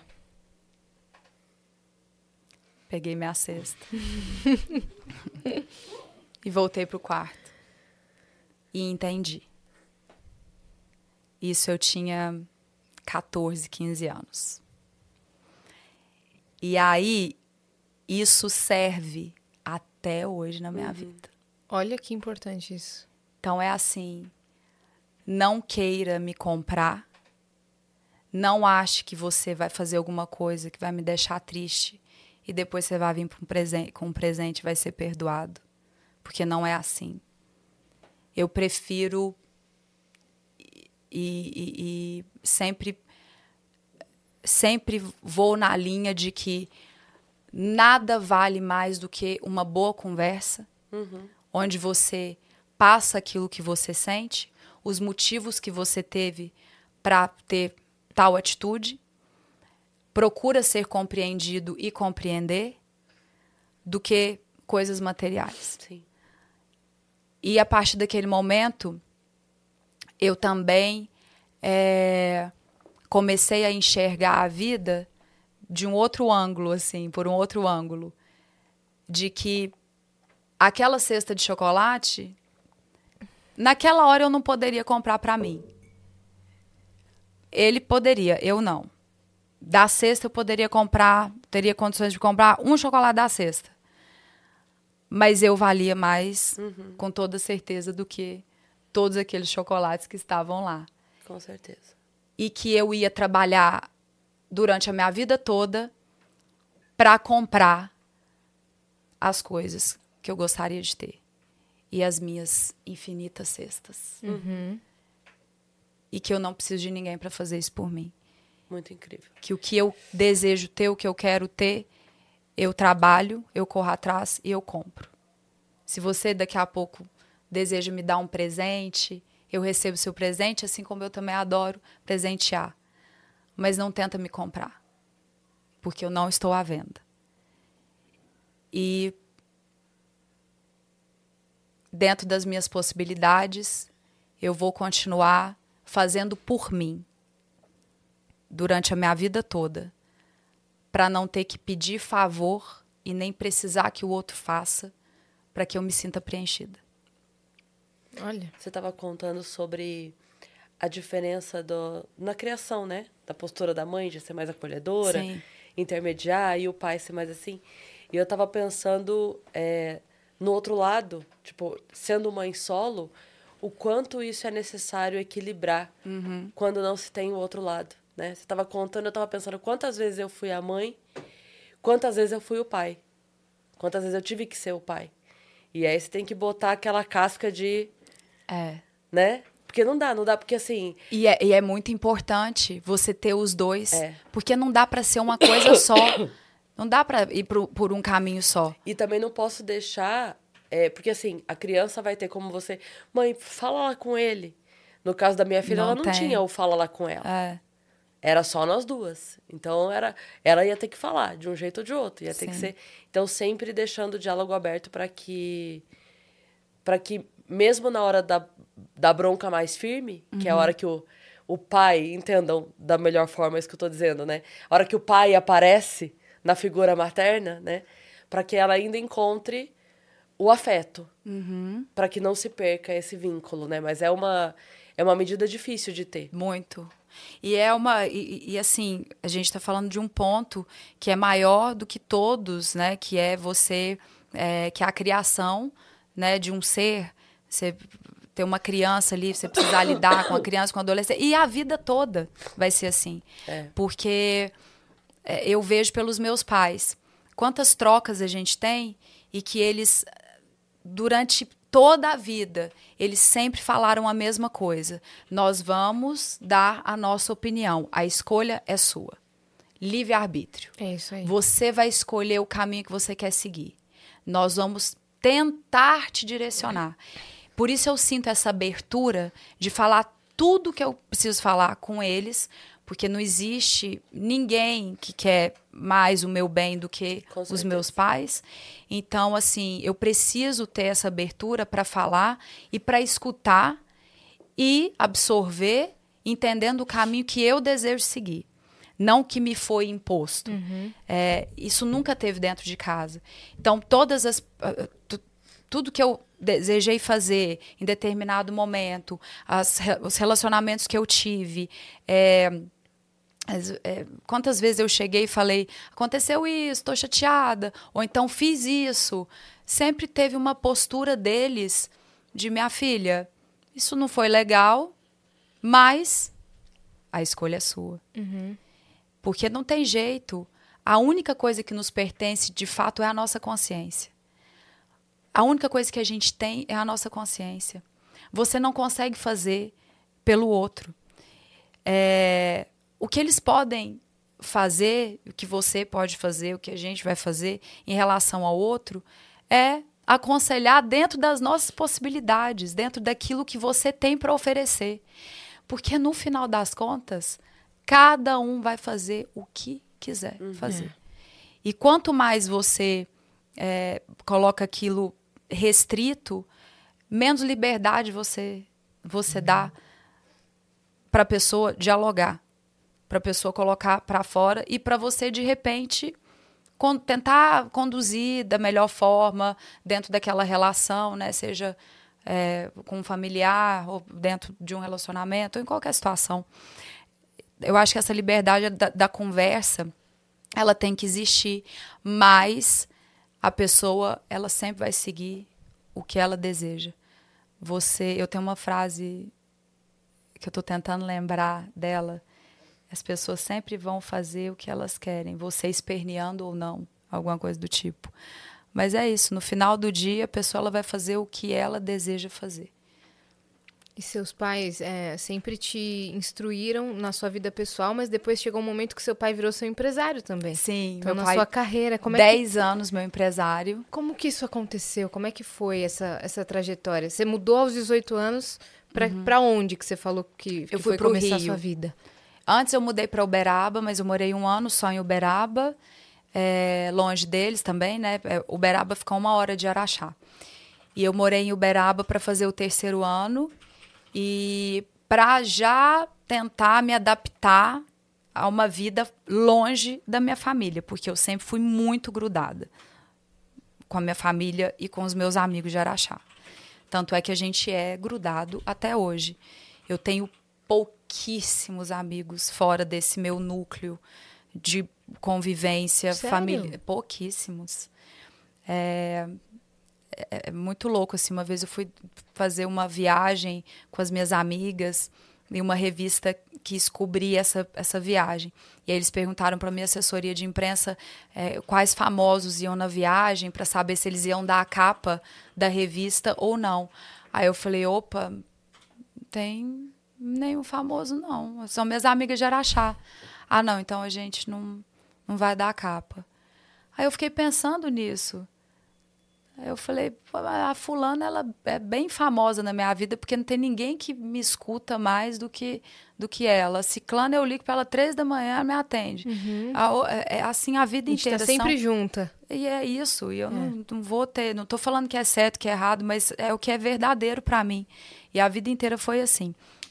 É, então, aí eu nem sei, eu me perdi. Você foi pra Uberaba pra se Ah. acostumar com a independência. É, então eu fui para Uberaba primeiro e depois eu me mudei para o Rio de Janeiro. E aí eu tive alguns empresários, só que eu percebi que o meu pai estava fechando muito mais trabalho é, para mim do que às vezes o próprio empresário. E ele corria muito atrás e os clientes iam atrás dele, não sei por quê. E aí eu falei, pai, vamos nós pra gente fazer juntos assim, isso deixou a gente mais unido ainda, porque além de tudo, ele participava do meu dia a dia, ele fazia todas as viagens comigo. E é muito engraçado porque o meu pai ele ele, ele é muito ele é muito bom com as palavras. E ele ele fala as coisas, ele entra na sua mente assim de uma forma muito delicada, assim. Então as pessoas. Ah, eu, eu não posso falar muito dos meus pais, porque eu, eu sou suspeita para falar, porque realmente eu tenho uma família que é muito bacana, eles são muito legais. E o meu irmão também é um cara muito legal, batalhador, o Léo. Então, assim, eu tenho. Eu sou muito grata pela família que eu tenho e a cabeça que eles têm, sabe? Eu acredito que nada teria acontecido se eles não tivessem ali de mãos dadas comigo. E aí a gente foi nessa caminhada ali juntos e foi dando certo. E, e os clientes sempre amando meu pai. Às vezes a gente ia fazer uma campanha gigantesca que o dono da marca era um cara, sei lá, de bilhões. A hora que eu via, chegava o meu pai com um frango dentro da mala e um pacote de pão de queijo. Porque ele já tinha conversado, ele já tinha feito amizade com o cara. Uhum. E o cara queria. E o cara falou assim: você traz um frango? Ele vou levar um frango pra você. Uhum. Vou levar um pacote pão de vou levar um queijo De Araxá? de Araxá. Então, isso acontece até hoje. Meu pai chega em São Paulo, ele encontra pessoas que eu não tenho contato, é, nenhum, às vezes, e que ele fala: hoje eu vou jantar com fulano, hoje eu vou jantar com um casal que tá aqui. Eu, nossa, daquela marca. Da... É, e eu trouxe um queijo para eles. E é assim. Ele já trabalhava com isso? Não. Com coisa parecida? Não, meu pai era instrutor de voo livre. Caramba. É.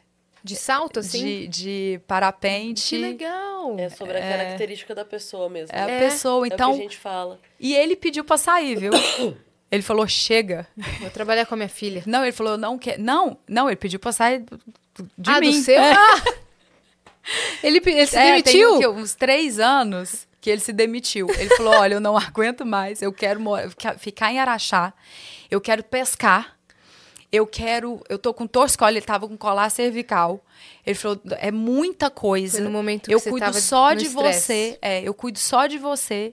A gente não deixa entrar mais ninguém na nossa agência, porque a gente criou a, a nossa empresa, porque não dá tempo, a demanda é, é enorme e você precisa ir para um escritório.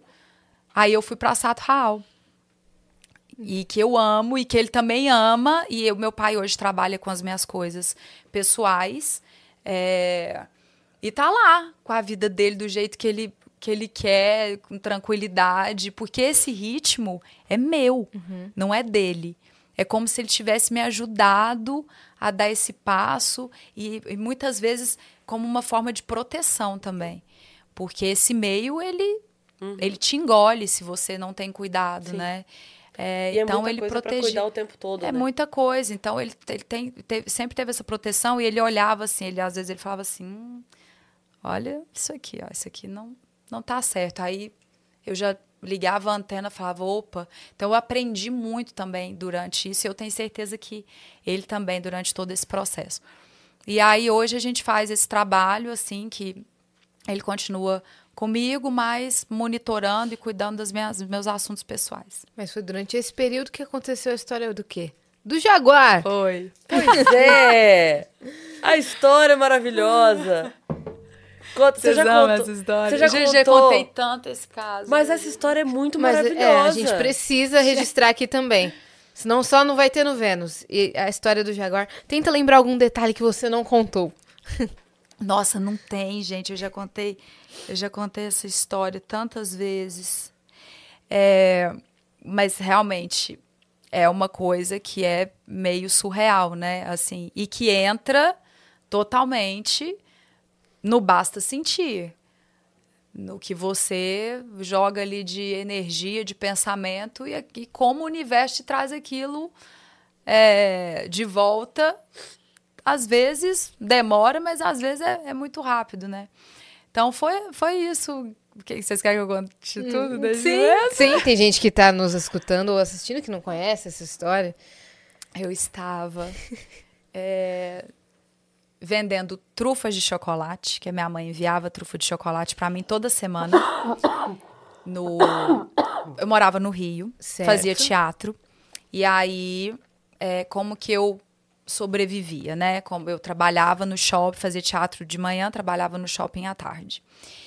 E eu tinha saído de uma loja, estava tentando emprego em outras, só que todas as vezes que eu saía de casa, eu levava essas trufas de chocolate que a minha mãe mandava dentro de uma sacola térmica, de uma bolsa térmica. E onde eu passava, eu oferecia o bombom, né? E as pessoas compravam. E aí eu fazia amizade com as pessoas.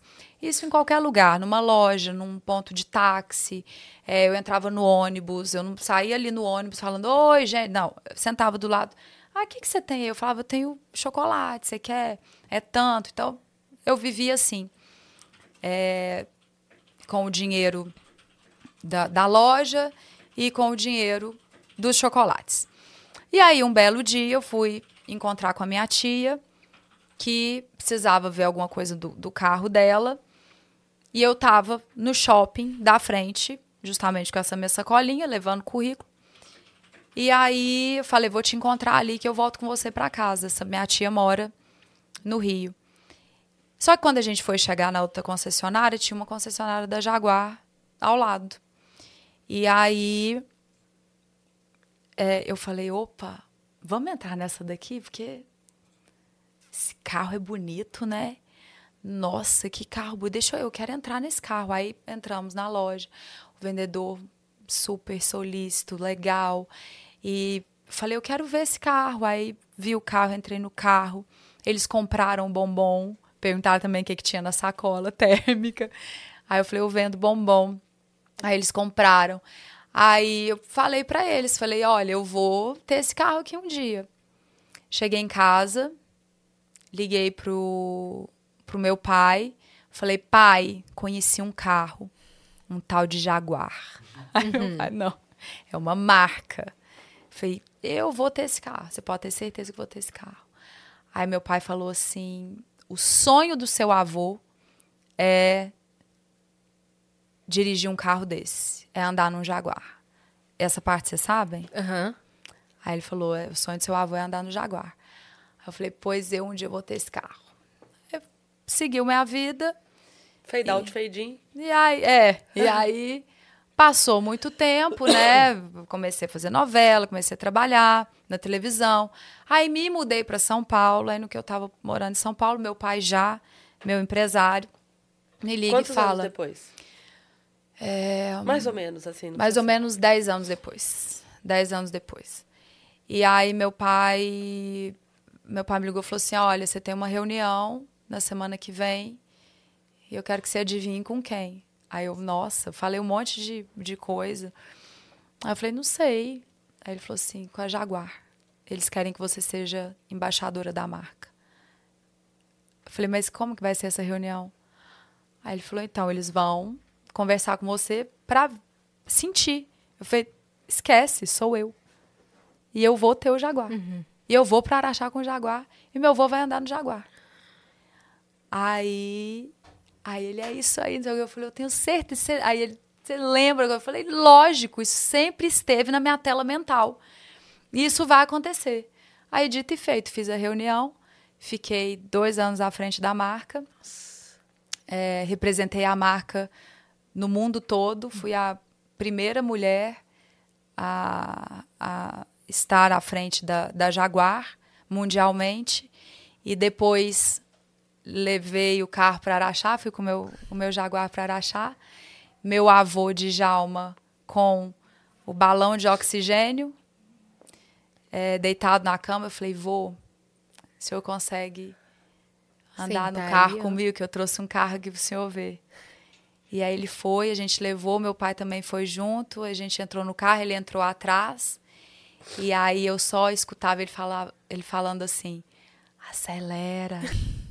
Acelera que eu quero ouvir o motor", porque ele já estava ele não conseguia respirar direito, né? E aí eu, vai, um ba- barulhão. E a gente andou, andou, andou. Um mês depois, meu avô faleceu. E aí veio a pandemia, é, a gente encerrou o contrato que era para ter durado seis meses, durou dois anos. E, e aí você começa a entender as conexões da vida, o porquê de cada coisa, o momento que tem que acontecer e que não tem que acontecer também. E então é- essa realmente é uma história que que foi absorvida e ouvida por muita gente e que quando eu falei no podcast, no, no, no Podpah, eu nunca pensei. Eu, eu não era uma história que eu ficava contando, sabe? E aí. E é essa a história. Incrível. Incrível. Incrível. É demais, né? É muito legal. A gente tem mensagens Tem e você não vai acreditar. O quê? A gente tem um vídeo. Mentira. A gente tem vídeo pra passar hoje?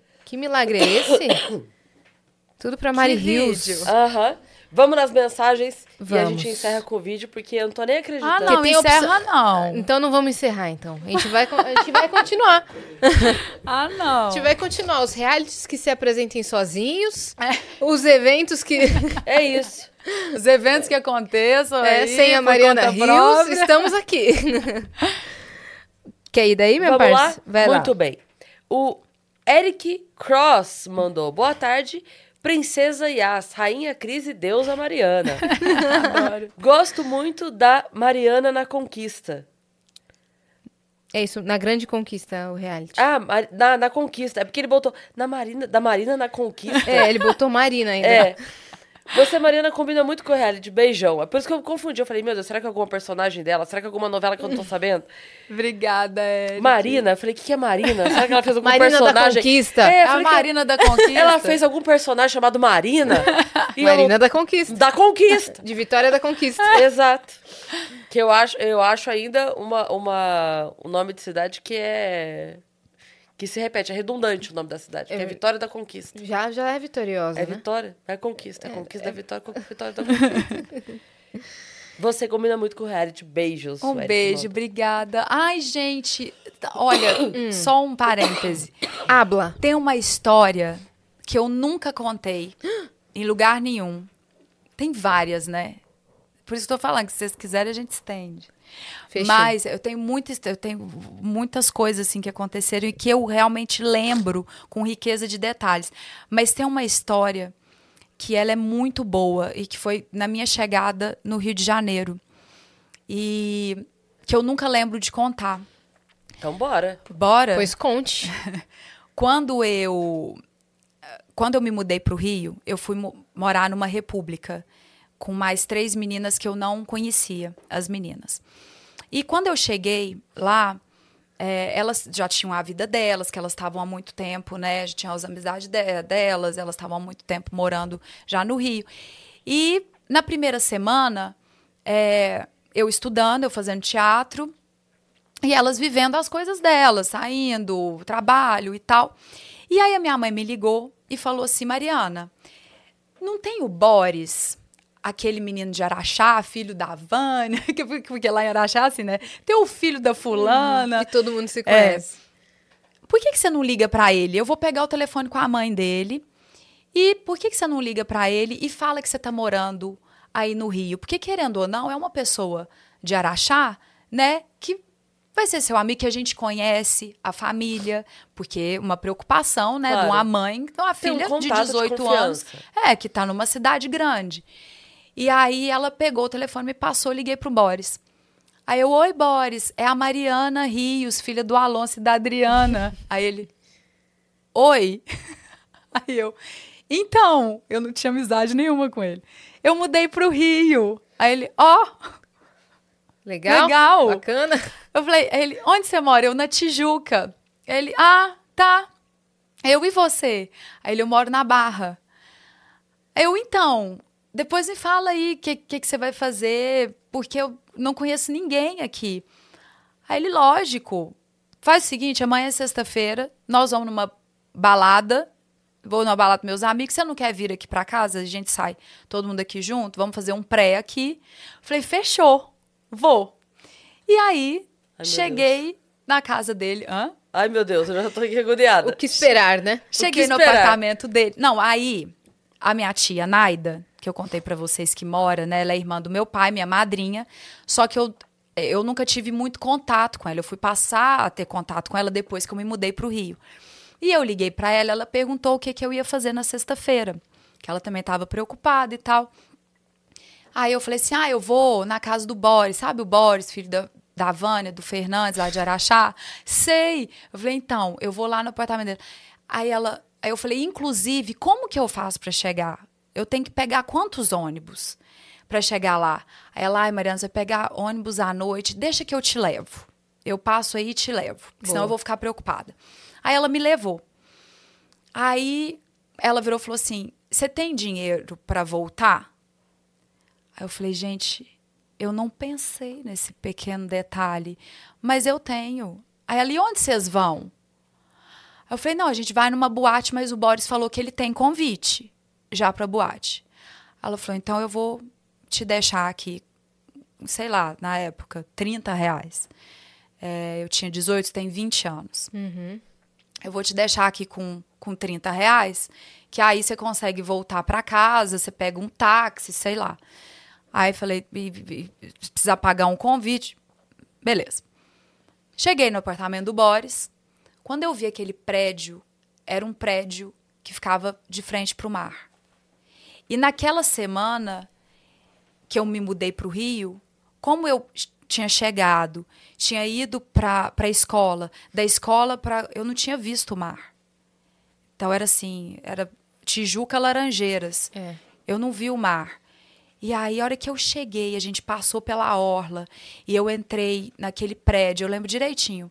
Eu entrando no prédio, tinha uma mesa assim de centro com um arranjo maravilhoso, inteiro de flor natural.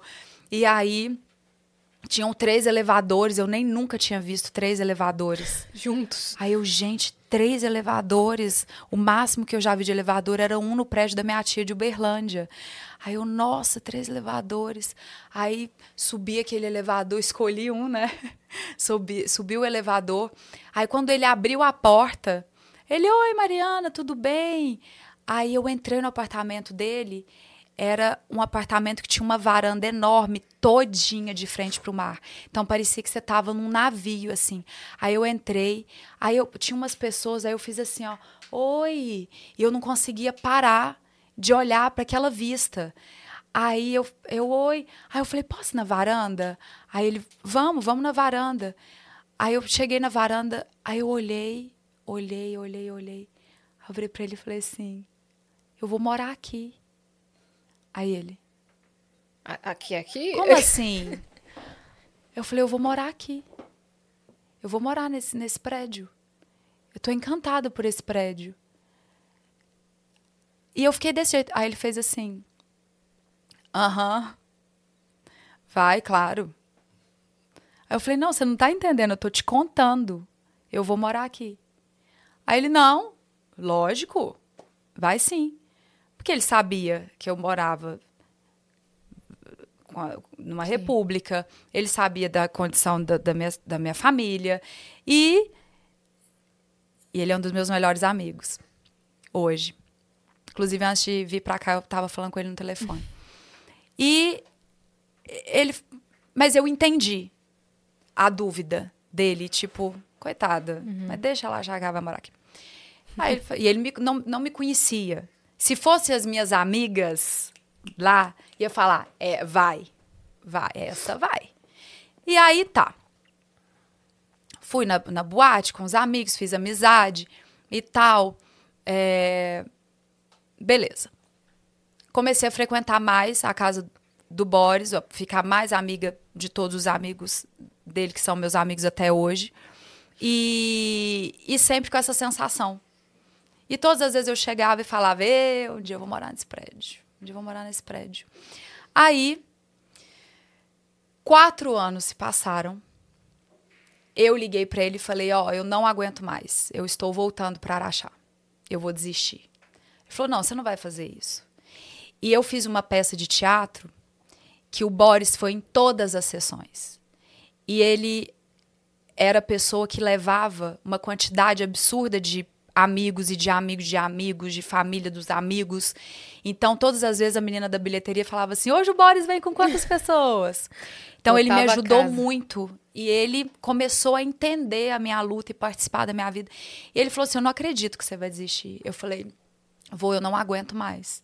Eu tô- já tô com muita saudade de todo mundo. E não, não quero mais, acho que não é pra mim e tal. E eu vou embora mesmo. E ele ficou super triste. E alguma coisa. E eu também tava chateada, eu tava triste de ter que desistir. Um dia depois, é, me chamaram para fazer um teste. E aí eu fiz o teste e passei no teste da malhação. E aí eu estava em casa e fui na primeira semana gravar, estava gravando durante uma semana os primeiros capítulos da minha fase de malhação. Peguei uma chuva num dia, eu tinha chegado, sei lá, três horas antes no ponto de ônibus, que eu sempre fui muito pontual. E aí eu peguei uma chuva e me atrasei. E quando eu cheguei, a gravação já tinha começado. E eu lembro que meu guarda-chuva furou. Nossa. Um pedaço, não é que ele furou, ele saiu aquele trenzinho dele. Então era uma chuva com vento e com tudo. Eu cheguei ensopada, o ônibus não passava, cheguei super atrasada e eu chorava compulsivamente, porque na minha cabeça eles iam me demitir. E eu estava na minha primeira semana. E aí o meu diretor sentou comigo, falou: "Calma, você tem que se acalmar". Aí eu, pelo amor de Deus, eu, eu fui pro ponto de ônibus três horas antes. Desculpa, a culpa não foi minha. Tá chovendo muito. Aí ele, eu tô vendo, tá todo mundo atrasado. Fica tranquila. E eu não, mas eu não me atraso. Essa não sou eu. Não, por favor, não tire isso aqui de mim. Demorou muito para eu conseguir. Eu tava quase desistindo. Não me tira daqui. Ele falou: ninguém vai tirar de lugar nenhum. Aí ele, onde você mora? Eu falei, eu tenho que pegar dois ônibus para chegar aqui. Fui, fui, explicando e eu não parava de falar. Aí ele falou, calma, tudo vai se resolver. Fica calma porque você tem que gravar. Aí eu fui lá, gravei o dia todo. No final do dia, o Rodrigo, um beijo enorme pro Rodrigo, que era da produção, me mandou uma mensagem e falou, Mariana, eu preciso que você venha na minha sala. Ah, eu comecei a chorar tudo pronto, de novo. Já falei, era. pronto, acabou. Acabou. Cheguei na sala dele, sentei. Aí ele falou assim: O Mário me falou que você chegou hoje atrasada.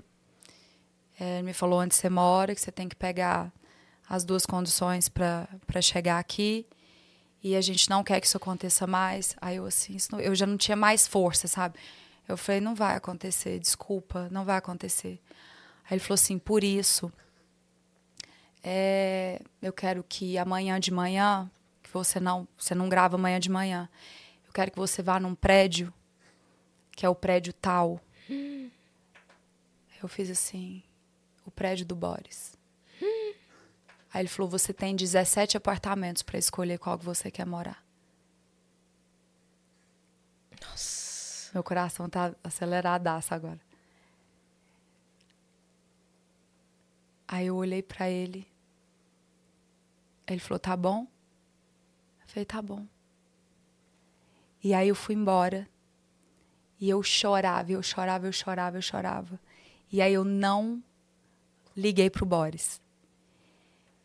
Eu acordei no dia seguinte, fui na imobiliária, peguei a chave dos 17 apartamentos, subi direto na casa do Boris, apertei a campainha. Ele abriu e fez assim: Ué, gente, povo não interfona mais, não? Aí eu olhei para ele e falei assim: Vamos comigo, porque você tem 17 apartamentos para me ajudar a escolher qual que eu vou morar.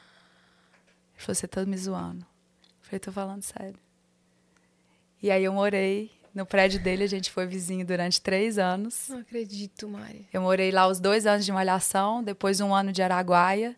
E aí eu comprei meu primeiro apartamento depois. E eu morei naquele prédio. E posso te falar mais? Ele, ele morava no 1107 quando eu cheguei. Ele teve que se mudar. Eu não sei porquê, acho que o dele tinha dois quartos. E ele foi pro de um quarto depois. Ele falou: oh, vou pegar um de um quarto. E aí, no, num jogo ali da imobiliária, porque o, o meu precisava ser alugado, é um prédio que, que tem uma coisa com a Globo também, e de pessoas que. de outros artistas que, que ficam lá e a empresa paga, é, principalmente os que vêm de fora e tal. E ele precisava fazer a troca do apartamento. E eu morei exatamente no apartamento que, que quando dele. eu cheguei, eu falei, eu vou morar aqui. Tô em choque. É.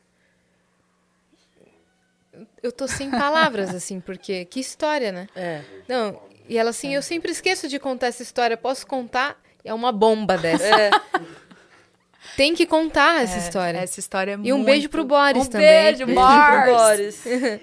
Isso aconteceu. E o Boris, ele sempre. é, ele é um amigo muito querido.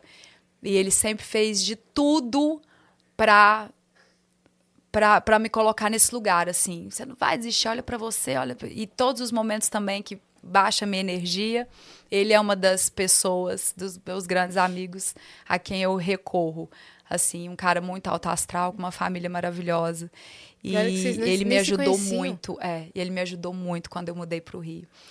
E essa é uma história que vale a pena ser contada. Que lindo isso.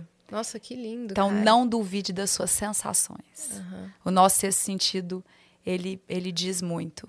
E ele diz muito também sobre os contatos que a gente tem com as pessoas ao longo da nossa vida.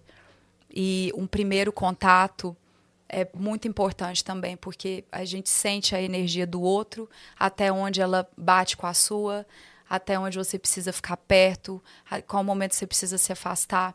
E eu acredito que uma amizade verdadeira, não importa o tempo que você passe sem falar com aquela pessoa, se ela é verdadeira, quando vocês se encontram, É verdade. É a mesma coisa. é a mesma coisa. É isso aí. É. É isso aí. Nossa, eu tô impactada com essa daí. Impactada com a história. Eu vou, vou ler a outra mensagem que tem Bora. aqui. Tá. Mas nossa, que história mara- maravilhosa. Maravilhosa. O Miguel mandou: Salve, salve, viajantes. Mariana Rios é a musa do meu pai, do seu Marcos. Ele é seu fã desde Malhação com a personagem Yasmin. Pode mandar um beijo e um abraço pra ele?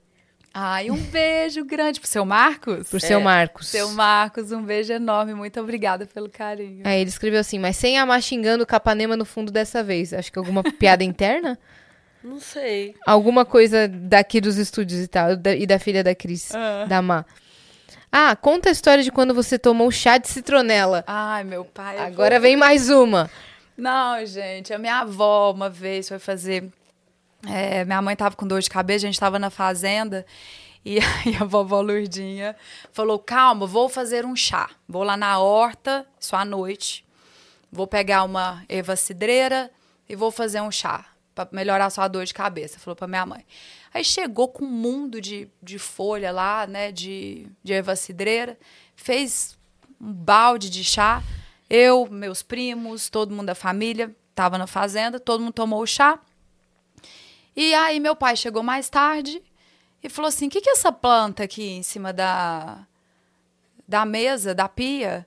Aí minha avó, ai, uma erva cidreira que eu fiz um chá, todo mundo tomou, tá uma delícia, você não quer? Aí ele, isso é citronela. A senhora pegou folha de citronela, vai todo mundo morrer. Nós passamos a noite inteira com a minha avó rezando o terço. e a gente sempre vigiando um ao outro, sem poder cochilar. A minha mãe me fez tomar um litro de leite, porque o leite Anula. desintoxica. Aham. É isso não aí. sei da onde, porque agora eu não posso ver É o negócio o leite puro. Porque a base tanto- anu- anula o ácido, o leite é base e anula É sério? alguma coisa assim. Meu Meu, tem essa. Tem, E tem. aí o Vitor, meu primo, cochilava, alguém falava, vai morrer! E aí tinha que ressuscitar o Vitor. Tenho certeza Ninguém que vocês morreu. não foram picados por nenhum mosquito. Nunca mais. Nunca mais é um repelente eterno. Mano. Não, a minha avó tem muito caso bom. A Nossa. minha avó é, é hilária. Não, você tem muita história. Eu você já foi no Que história. História é Essa por chá? Já contei uma história não, mas pra ótima escolher lá. uma história lá... É, não, foi difícil. E tem, tem, e tem muita história, gente. Eu quase uma vez, quase levei tomatada da menina. Por quê? Foi me tacar tomate. Porque ela achou que o, namorado dela tava me paquerando. Putz. E aí ela foi no meu show e levou tomate. Nossa. E A moda aí- antiga, Lu. Só que ela me avisou. É, a moda antiga. Eu achava que isso não existia. Só nos desenhos, assim. É. E aí ela avisou, ela ligou lá em casa, eu atendi, eu, oi, ela, oi Mariana, eu, oi. Aí ela, vai fazer show hoje? Falei, vou. Aí ela, vai levar tomatada. E desligou. aí eu, meu Deus, meu Deus. Aí que eu, me, me atinou assim pra voz dela, eu falei, é a fulana, namorada do fulano. Aí eu falei, mãe, a menina vai levar tomate hoje no show.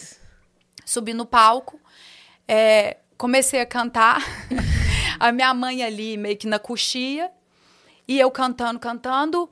E eu aqui, ó, cantando e olhando e vendo Se eu achava a menina. É, a hora que eu achei, ela estava com a sacolinha do supermercado, ainda do supermercado do Mauro, que era o supermercado do meu vizinho. E aí eu fiz assim, ó. ah, apontei a menina, minha mãe desceu com segurança. E aí eu vi o segurança fazendo toda a movimentação, Tirando tirando ela com o saco de tomate. Que loucura. É. E você vai fazer show? Vai levar tomatada. No- vai levar tomatada. Coitada. Não levei, graças a Deus. E Mari, como é que você tá com isso, com o seu show? Você deu uma. Não tá. É, Você deu uma parada? É, não, agora sim. É, porque não, não, não dá tempo. Eu tô completamente dedicada é, à grande conquista. E como eu venho também de, de show, é, gravei um. Fiz um filme, depois uma série. E de- ano passado fiz a ilha, né? Que a gente passou quase três meses em Paraty, sem voltar para casa, sem voltar para São Paulo Nossa. é, gravando o programa. Aí logo depois também é, voltei a, a fazer os meus shows. E agora a Grande Conquista, eu decidi que depois da Grande Conquista eu quero tirar um tempo sabático. E aí eu tenho o lançamento do segundo livro, mas que eu vou fazer durante esse tempo assim. Então, é, eu quero tirar alguns bons meses, quem sabe até o carnaval, se Deus quiser. De 2028. Porque eu realmente. De 2035. Porque eu realmente preciso fazer isso. Eu preciso descansar, descansar Precisa. minha cabeça, descansar meu corpo.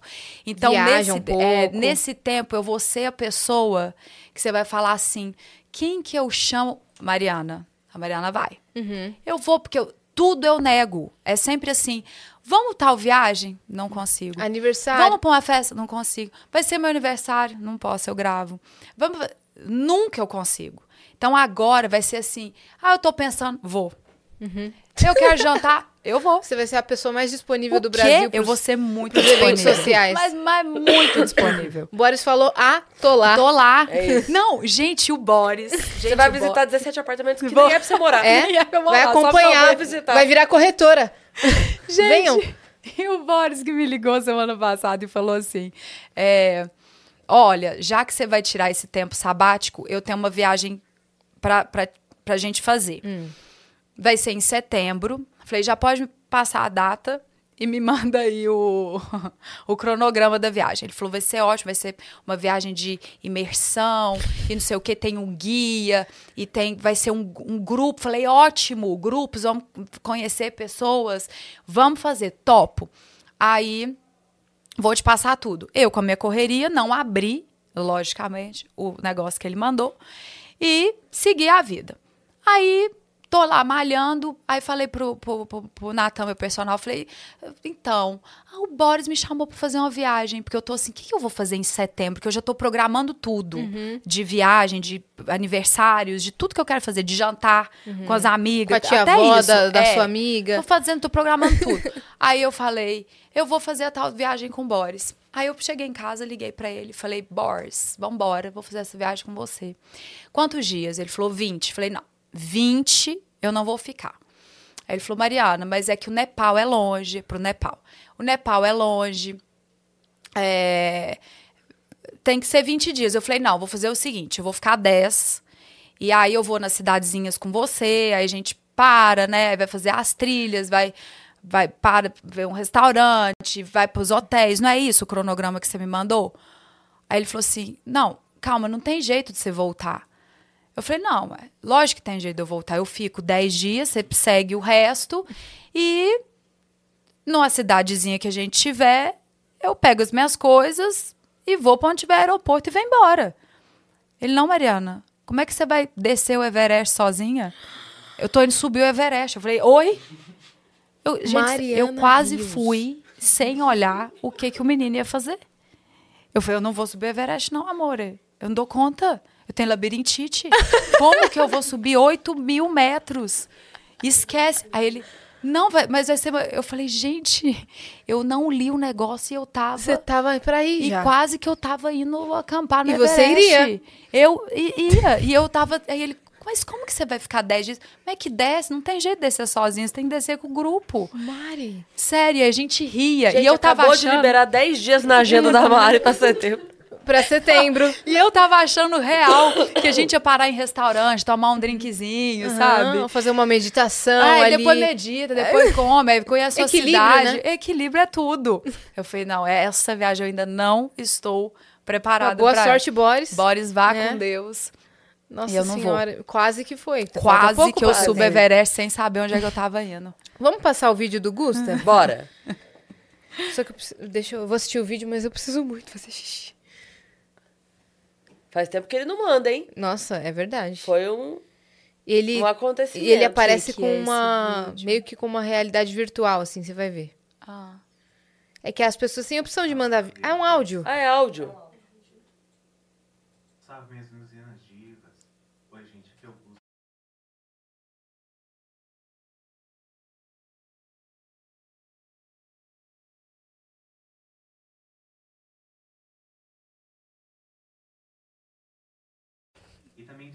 Que a plataforma não tá dando pra mandar vídeo. Hoje eu queria mandar vídeo, não pude. Mas fica pra próxima. Um grande beijo e até mais. Beijo, Ah, um Gustav. que beijo, fofo. um Assimétrico beijo. é o seu estilo de, de roupa? É, hoje, é, né? Essa Tá coisa aqui que a. Satome produziu. Perfeito. Essa coisa bonita, alinhada. Estamos Linda. quase gêmeas. Quase, a gente chegou aqui na mesma vibe. Essa sim, é aquela a tentativa, que é a, é minha, e a, Ah, a para. perfeita. Ah, velho. Tá O linda, que comprei no. Shopee. Exato. o que vem. Exato, exatamente. Pode focar nas duas, assim. Mas a gente tem que realmente ver por que, que não tá dando pra mandar vídeo pela plataforma. Eles nunca mais mandaram vídeos. A pessoa tem a opção de mandar em texto, áudio ou vídeo. E a gente recebia vários vídeos da galera. Ah, ente- que legal. E aí Não, tem que voltar. tem que É voltar legal. com isso de vídeo, né? Sim. A gente tem Boa. uma última mensagem aí, minha parça. Bora. Que a gente tem que liberar a Mari. quiser também. A Vani mandou. Vamos fazer um pão de queijo. Setembro a gente marca outra. Não, Dez dias aqui? sério, Setembro ela tem 10 dias livre, ela vem fazer uns 10 Não, dias. vamos lá, vamos lá pro Everest. Vamos! Bora! A gente vamos fazer de falando, lá? desmaiando, a labirintite Fazer um gritando. Vênus do Everest, assim, ó. Não, e tem uma galera indo. E é realmente uma viagem... Ó, ela tá pronta. Ela tá pronta. Não, eu Não sei se vocês perceberam, ela tá pronta. já morri antes de ir, já.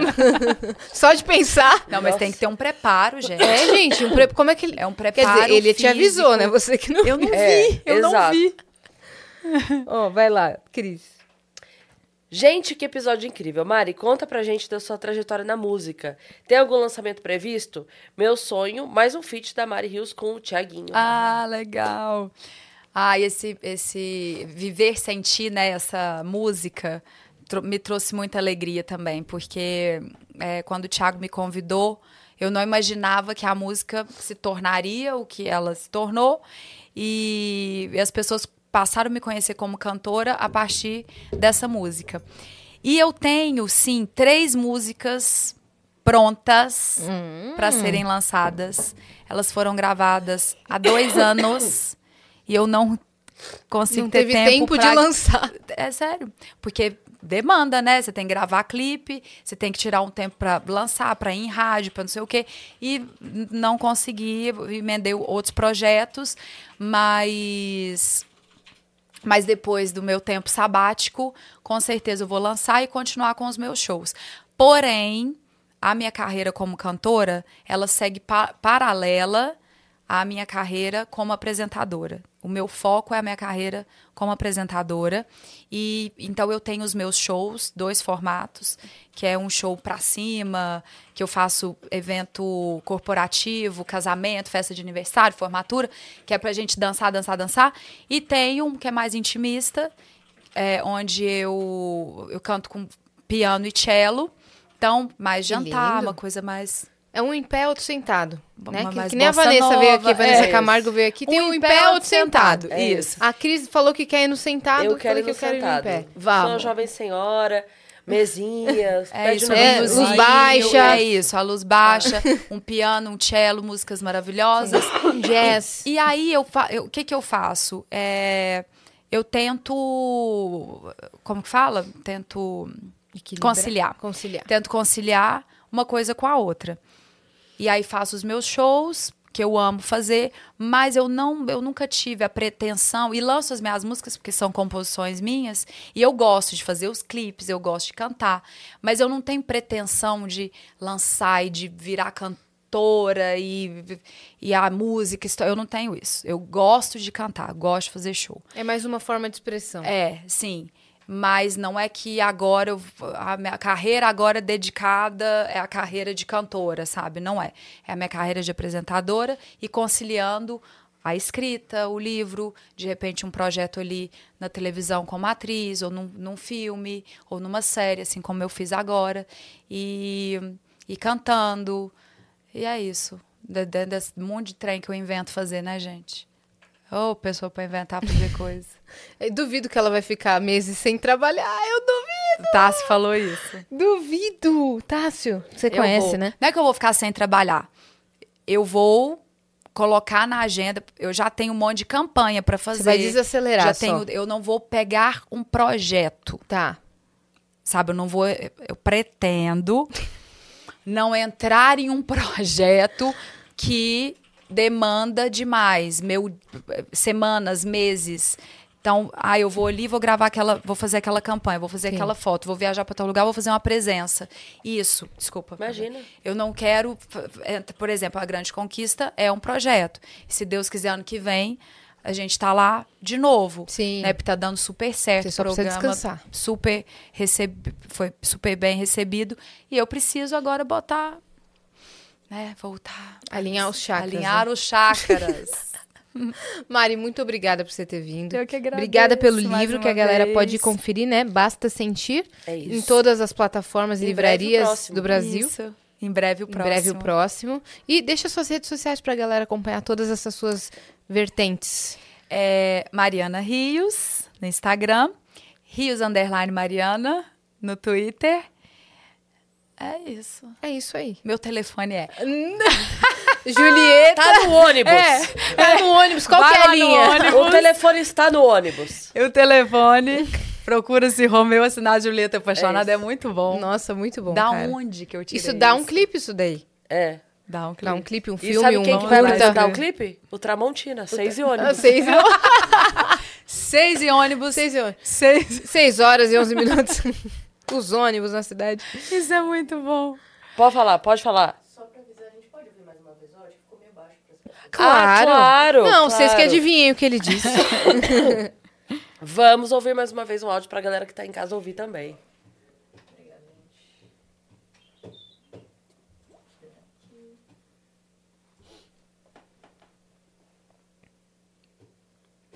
Agora. Estão ouvindo lá. Agora estão ouvindo. É.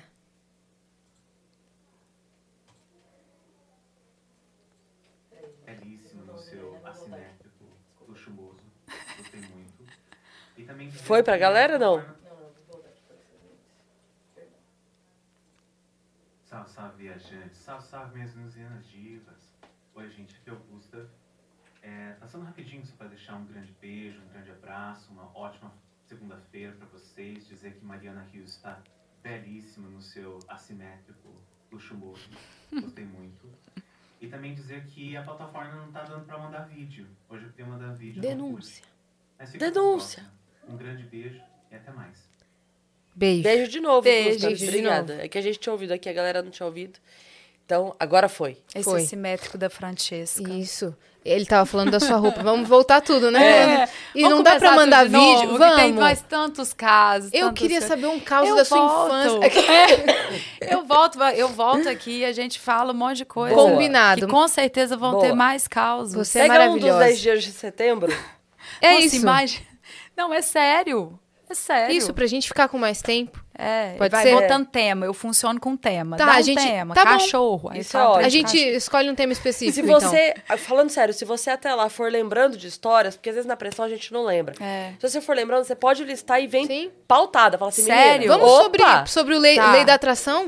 O tema É. mesmo. Ah, e até lá já Sim. vai ter mais novidades sobre o próximo. Sim. Não, sim, com certeza. e é, eu tenho então. muita coisa que eu, já, que eu lembrei aqui, não teve jeito de falar, porque não dá.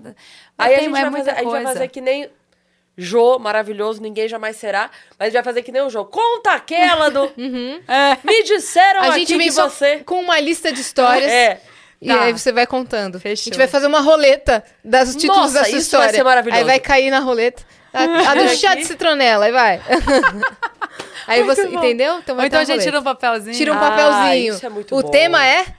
Mas eu amo Gostei. isso. Então fechou, a gente vai fazer Maravilhoso. Então é- Combinadíssimo. Essa é a meta pra setembro. Então não demore a Fechou. voltar. Não vou Então demorar. sigam a Mari em todas as redes sociais, ouçam as músicas dela no Spotify, em todas as plataformas. Acompanhem a Grande Conquista, né? O reality Isso. que tá rolando. É- são todos os dias, é Todos isso? os dias tem a grande conquista. Amanhã a gente Perfeito. tá lá ao vivo, terça, quarta e quinta ao vivo, mas é um programa todos, todas as noites na Record TV, às 10h40. Perfeito. Você que ficou até aqui, se inscreve aí no canal do Vênus, que a gente tá rumo a 2 milhões de inscritos. Sigam a gente também em arroba o Vênus Podcast em tudo.